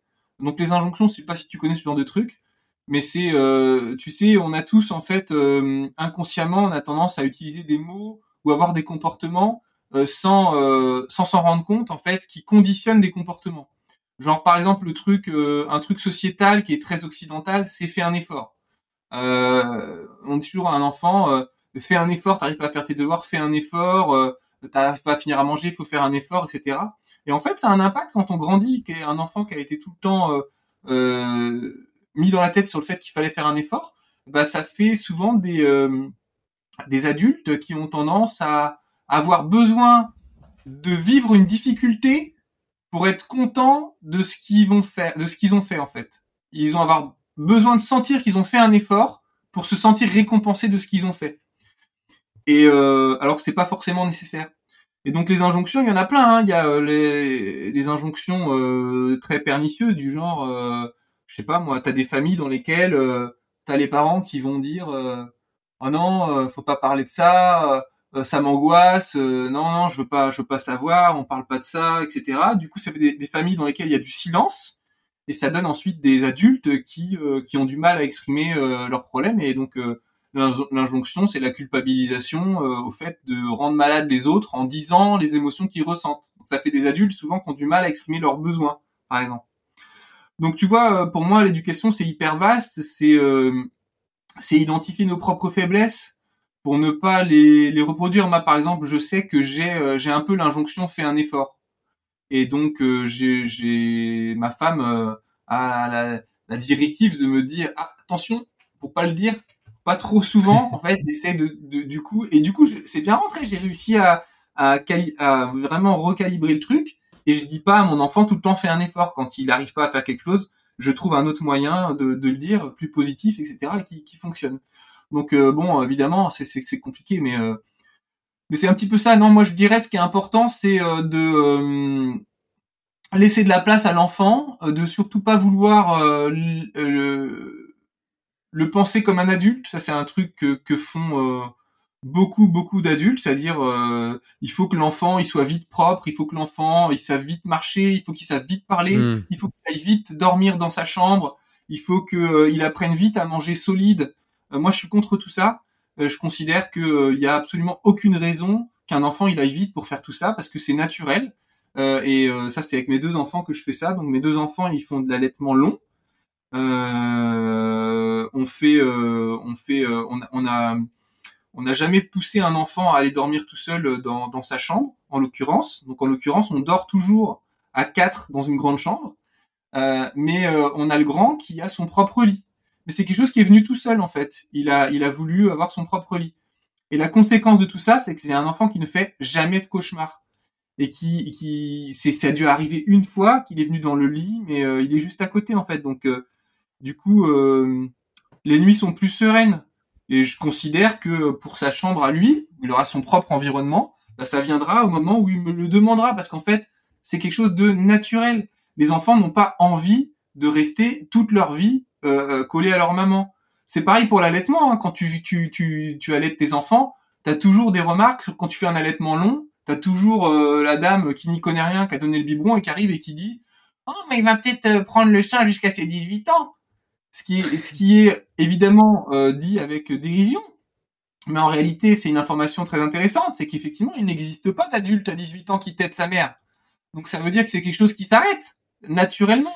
Il n'y a pas besoin de, de, de, forcer le truc. Donc euh, c'est ma vision. Hein. Euh, tout le monde n'est pas d'accord. Hein. Je suis sûr qu'il y aura des gens qui vont dire oui, mais le progrès c'est le biberon. là je pourrais opposer plein d'arguments, mais non, je considère que ne, ouais, ne pas adultiser les, enfants, c'est quelque chose de, très important. Et, euh, et voilà. Et sinon, euh, en ce qui concerne l'éducation, euh, je disais en rigolant de les taper, euh, moi ça m'est déjà arrivé de mettre une tarte, euh, ça sert à rien. C'est pas efficace. Quoi. Je comprends même pas comment on en est venu à ce qu'il y ait des, des, des, des familles qui tapent leurs gosses, parce qu'en fait ça sert à rien. Enfin, euh, à part, part peut-être, peut-être sur des personnalités, certaines personnalités d'enfants, enfin en tout cas euh, chez moi ça fonctionne pas. Hein. Donc ça ne sert à rien de le faire, quoi. Ça fait juste, ça défoule les parents parce que parfois on est complètement à bout, on est épuisé, on n'en peut plus, et ça part tout seul. Mais à part ça, euh, et ça ne crée pas une éducation puisque la seule chose qui se passe ensuite, c'est que l'enfant a peur. Donc s'il a peur, euh, c'est pas vraiment, euh, il fait plus quelque chose parce qu'il a peur de se prendre une, une gifle, c'est pas Bon. Ouais, et puis je pense que jusque 4 ans ou 6 ans, euh, les neurones miroirs sont notamment hyper, euh, hyper efficaces. Et donc, euh, en fait, la meilleure façon de calmer un enfant qui, ou, de, de, de, faire faire, d'induire un comportement chez un enfant, c'est soi-même d'adopter ce comportement. Moi, je vois ma petite, par exemple, euh, bon bah déjà si elle pleure ou des choses comme ça et que moi je suis calme, apaisé, bah, elle va avoir tendance à s'apaiser. Et pareil, si je suis en train de faire quelque chose, par exemple que je m'amuse à faire de la quadrupédie sur une barrière, bah, elle va vouloir essayer de faire de la quadrupédie sur une barrière, tu vois. Et, euh, donc euh, et donc l'exemplarité, je pense, est, est quand même une des voies d'éducation, en tout cas pour, pour des très jeunes enfants, j'ai pas d'expérience pour la suite, très très efficace. Je trouve ça très intéressant ce que tu as dit sur les injonctions parce que j'aurais été typiquement du genre à dire faire un effort et à minimiser peut-être la difficulté que peut que peut ressentir l'enfant. Donc je, même si j'ai j'ai moins l'occasion encore de le dire parce que ma petite est encore toute petite, je pense que c'est quelque chose que je vais garder dans un coin de ma tête. On et sur cette je fais un effort. Hein. Ah ouais, bon, ça va. Et, et, et, sur le fait de vouloir que, que, son, que son enfant avance plus vite que les autres, etc., en fait, ça répond juste à un besoin des parents de se rassurer lui-même et à une pression sociétale euh, une volonté de se mettre en avant, tu vois, c'est, c'est un comportement vachement sérotoninergique, de représentation de ce que je suis et de ce que je revendique être, et euh, de dire ah bah voilà le mien il est meilleur que le tien, il a il a commencé à parler plus tôt, à marcher plus tôt, à faire ceci plus tôt, alors que comme tu le dis très bien, euh, l'enfant il avance à son rythme, et d'ailleurs on le voit notamment avec les réflexes archaïques et ces 72 mouvements par lesquels les, les, les bébés sont censés passer pour intégrer correctement tous ces réflexes et qui ont des conséquences sur le développement euh, euh, du cortex du cerveau, etc., de la motricité euh, à tout niveau, enfin, et qui auront des, des, des, conséquences sur tout le reste de leur vie. On le voit bien avec le, le drame des, des Yupala, là, c'est les trucs pour les aider à marcher. et donc, je me perds, mais donc, tout ça pour dire que oui, voilà, ces, ces 72 réflexes sont hyper importants, et donc, brûler les étapes et le faire marcher trop vite, c'est la meilleure façon de lui en faire perdre, avec potentiellement des conséquences négatives sur son expérience de vie future. Donc, euh, donc ouais. Euh, normalement, après, je te demande quelles sont les, les, les routines et les hacks euh, que tu utilises au quotidien pour te sentir plus heureux, plus en forme. Ça sera pour le, la partie 2, l'épisode 2, étant donné que c'est une question qui plaît pas mal. Je pense que c'est bien d'aller ça en teasing. donc, je vais passer à la suite. Est-ce que tu aurais un petit défi à donner à nos auditeurs pour les 15 prochains jours? Quelque chose de simple qu'ils pourraient mettre en œuvre dans leur vie quotidienne à partir de demain alors je vais réfléchir, en même temps que je vais réfléchir, je vais sortir un petit proverbe qui je crois est sénégalais, qui dit euh, un enfant bien porté, on le porte pendant trois ans, un enfant mal porté, on le porte pendant 20 ans. Joli. C'était pour euh, illustrer euh, ce qu'on était en train de dire sur le fait de vouloir faire aller trop vite les enfants. un petit défi dans les 15 jours. Soit quelque chose à faire tous les jours, soit une seule chose à faire un jour. Je réfléchis. Euh, euh... Bon, pendant que tu réfléchis, je te lance sur la question suivante. Est-ce que tu, quels seraient les, les, trois rêves ou trois défis euh, que toi tu aimerais réaliser dans les dans les mois ou années à venir? Alors, euh, pour la première question, si vous l'avez pas déjà fait, je vous recommande d'essayer de manger sans gluten, de faire juste le test. Deux semaines, en plus c'est pas mal comme durée de test, il n'y a pas besoin de le faire trop longtemps et euh, de voir un petit peu au niveau de votre santé si vous observez quelque chose. Il y en a qui vont rien voir, mais il y en a qui vont voir euh, beaucoup de choses. Donc euh, c'est un test qu'il faut faire au moins une fois dans sa vie, quoi. Donc euh, voilà. Ensuite, mes trois rêves. Ouais, trois rêves ou trois défis que tu aimerais réaliser dans les semaines, mois, années à venir. Imagine que tu as une bucket list de choses que tu voudrais faire avant de mourir. Et, ce serait quoi les trois trucs là les, qui, qui te viendraient à l'esprit? Ah non, j'ai absolument pas réfléchi. Euh, en fait, je suis très heureux dans ma vie, donc euh, moi j'aimerais que ma vie continue comme ça. Bah écoute, c'est trop bien. Ça doit être le plus beau des rêves. j'ai pas de, j'ai pas, pas grand chose. Euh... voilà. Je, je, je, suis un homme comblé. Vraiment. Ouais, c'est génial. Écoute, c'est la plus belle réponse que, que tu pouvais me faire. Euh, juste, euh, je, fais, je fais une mini parenthèse sur le gluten parce que moi, tu vois, je pense pas être, euh, enfin, j'ai pas de maladie œliaque ou quoi que ce soit, tu vois. Et, euh, et pour autant, bah, justement, quand je suis passé au régime, quand j'ai testé un peu le régime paléo, etc., bah, j'ai supprimé le gluten. Bon, en même temps que d'autres choses, donc c'est toujours multifactoriel, mais et clairement, je me suis, je me suis senti beaucoup mieux, une meilleure digestion, moins de flatulence, etc. Donc alors que je pensais pas du tout avoir de, de problèmes spécifiques avec euh, ça. J'ai toujours mangé des pâtes, du pain, euh, ça j'avais, enfin, j'avais jamais pensé avoir de problème. Donc ça vaut vraiment le coup de, de, de faire le test euh, et donc je trouve que c'est une très bonne idée de, de défi. Donc merci, merci pour ça, Julien. Bah, le, le, livre et le prochain invité que tu me recommandes, ça sera pour le prochain épisode. Euh, où est-ce qu'on peut te suivre, te contacter? Est-ce que tu peux rappeler rapidement donc le nom de ton laboratoire, de ton site, ce que tu fais? Alors ton prochain invité, tu veux pas que je te dise tout de suite? Bah si, vas-y toi. bah, si les auditeurs veulent veulent qu'on termine, euh, bah moi je veux bien. Euh, non, mais sinon moi je pense qu'il faut que tu invites Jean-Marc Jancovici maintenant. Ah ouais, bah ça serait énorme. Tu le connais personnellement? Non, mais bon, je le suis sur LinkedIn. Euh, ok. Je pense qu'il y a moyen. Non, non, non, c'était juste pour savoir si tu pouvais mettre en relation, mais ouais, ouais, carrément, ça, j'aimerais beaucoup, j'aimerais beaucoup. Je peux mettre en relation, mais je pense qu'il y a moyen. Euh, Sinon, c'était quoi la question? Euh, comment, où est-ce qu'on peut te, te suivre, euh, lire tes travaux euh, Est-ce que tu peux rappeler un petit peu tes livres, le nom de ton laboratoire, de ton site? De toute façon, il y aura tous les liens qui seront dans l'article lié. Je vais faire un bel article avec les citations les plus importantes, le sommaire. Il y aura des photos de toi que tu vas avoir la gentillesse de m'envoyer, toutes les ressources dont on a parlé. Donc, euh, ça va être un article assez riche euh, lié, euh, lié à l'épisode. Donc, vous pourrez retrouver tout ça là-bas. Le plus simple, c'est d'aller sur mon site internet julienvenesson.fr et de, on peut regarder dans la partie qui suis-je, on peut retrouver un peu tout ce que je fais dans le domaine entrepreneurial et, et et voilà, on peut retrouver les, les adresses de, de mes de mes marques de compléments alimentaires parce que j'en ai plusieurs. Et, et voilà. Parfait. Et euh, pour terminer, faisons écho au petit check-in qu'on a fait en début de podcast. Est-ce que tu pourrais me faire ce- ton petit check-out? Qu'est-ce que tu as passé de, pensé de cette euh, heure 36 euh, partagée avec moi? Ah bah super, on n'a pas vu le temps passer, c'était très bien. Ah, tu vois que j'avais raison de prévoir beaucoup de temps. Ouais ouais. Toi qui avais peur de pas savoir quoi dire. Ah, Bon bah écoute, je vais, je vais te laisser aller chercher ton fils. J'étais ravi également de, de, de, de cette discussion très très intéressante. Euh, J'ai déjà teasé un peu ce, ce dont on pourrait parler dans la partie 2. Il y a aussi un autre sujet que j'aurais voulu aborder avec toi. C'est euh, tout ce qui est un petit peu, on l'a- c'est toi qui m'as donné l'idée au début du podcast, tout ce qui est euh, stress hormétique et notamment avec l'alimentation parce que euh, bah, on l'a déjà évoqué potentiellement avec le froid, avec la respiration, avec le sport. Euh. L'évoquer un peu sous, sous l'angle de, de l'alimentation, je l'ai moins fait. Et donc, euh, je pense que ça peut être un sujet aussi très très intéressant. Donc voilà, je vous laisse nous dire si vous voulez que qu'on se revoie. Et puis sur ce, je te souhaite une très belle fin d'après-midi. Au Bye revoir. bye. Salut. Hop hop hop, pas si vite. Avant de t'en aller, j'ai encore deux petites choses à te dire et une surprise. Il y en a pour 30 secondes, c'est promis.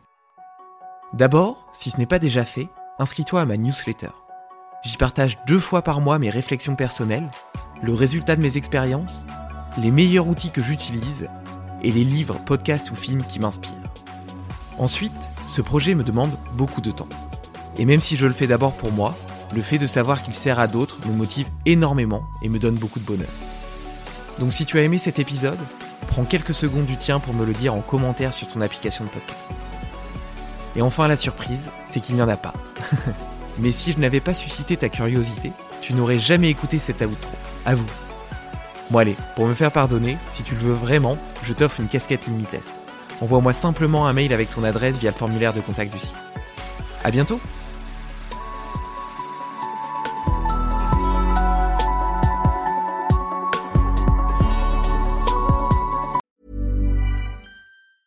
As a person with a very deep voice, I'm hired all the time for advertising campaigns. But a deep voice doesn't sell B2B, and advertising on the wrong platform doesn't sell B2B either. That's why if you're a B2B marketer, you should use LinkedIn ads. LinkedIn has the targeting capabilities to help you reach the world's largest professional audience.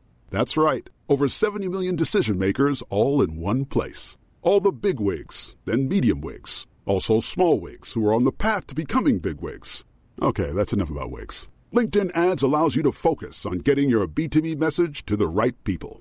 So, does that mean you should use ads on LinkedIn instead of hiring me, the man with the deepest voice in the world? Yes. Yes, it does. Get started today and see why LinkedIn is the place to be to be. We'll even give you a $100 credit on your next campaign. Go to linkedin.com slash results to claim your credit. That's linkedin.com slash results. Terms and conditions apply. Get the best workout with the best kept secret in fitness. Hydro, the state of the art at home rower. Hydro engages 86% of your muscles, delivering the ultimate full body workout in just 20 minutes. From advanced to beginner, Hydro has over 4,000 classes that are shot all over the world and are taught by Olympians and world class athletes. For a 30 day risk free trial with free standard shipping, go to hydro.com and use code ROW500 to save up to $500. That's H Y D R O W.com. Code ROW500. Tired of ads barging into your favorite news podcasts? Good news. Ad-free listening on Amazon Music is included with your Prime membership. Just head to amazon.com slash ad-free news podcasts to catch up on the latest episodes without the ads. Enjoy thousands of ACAST shows ad-free for Prime subscribers. Some shows may have ads.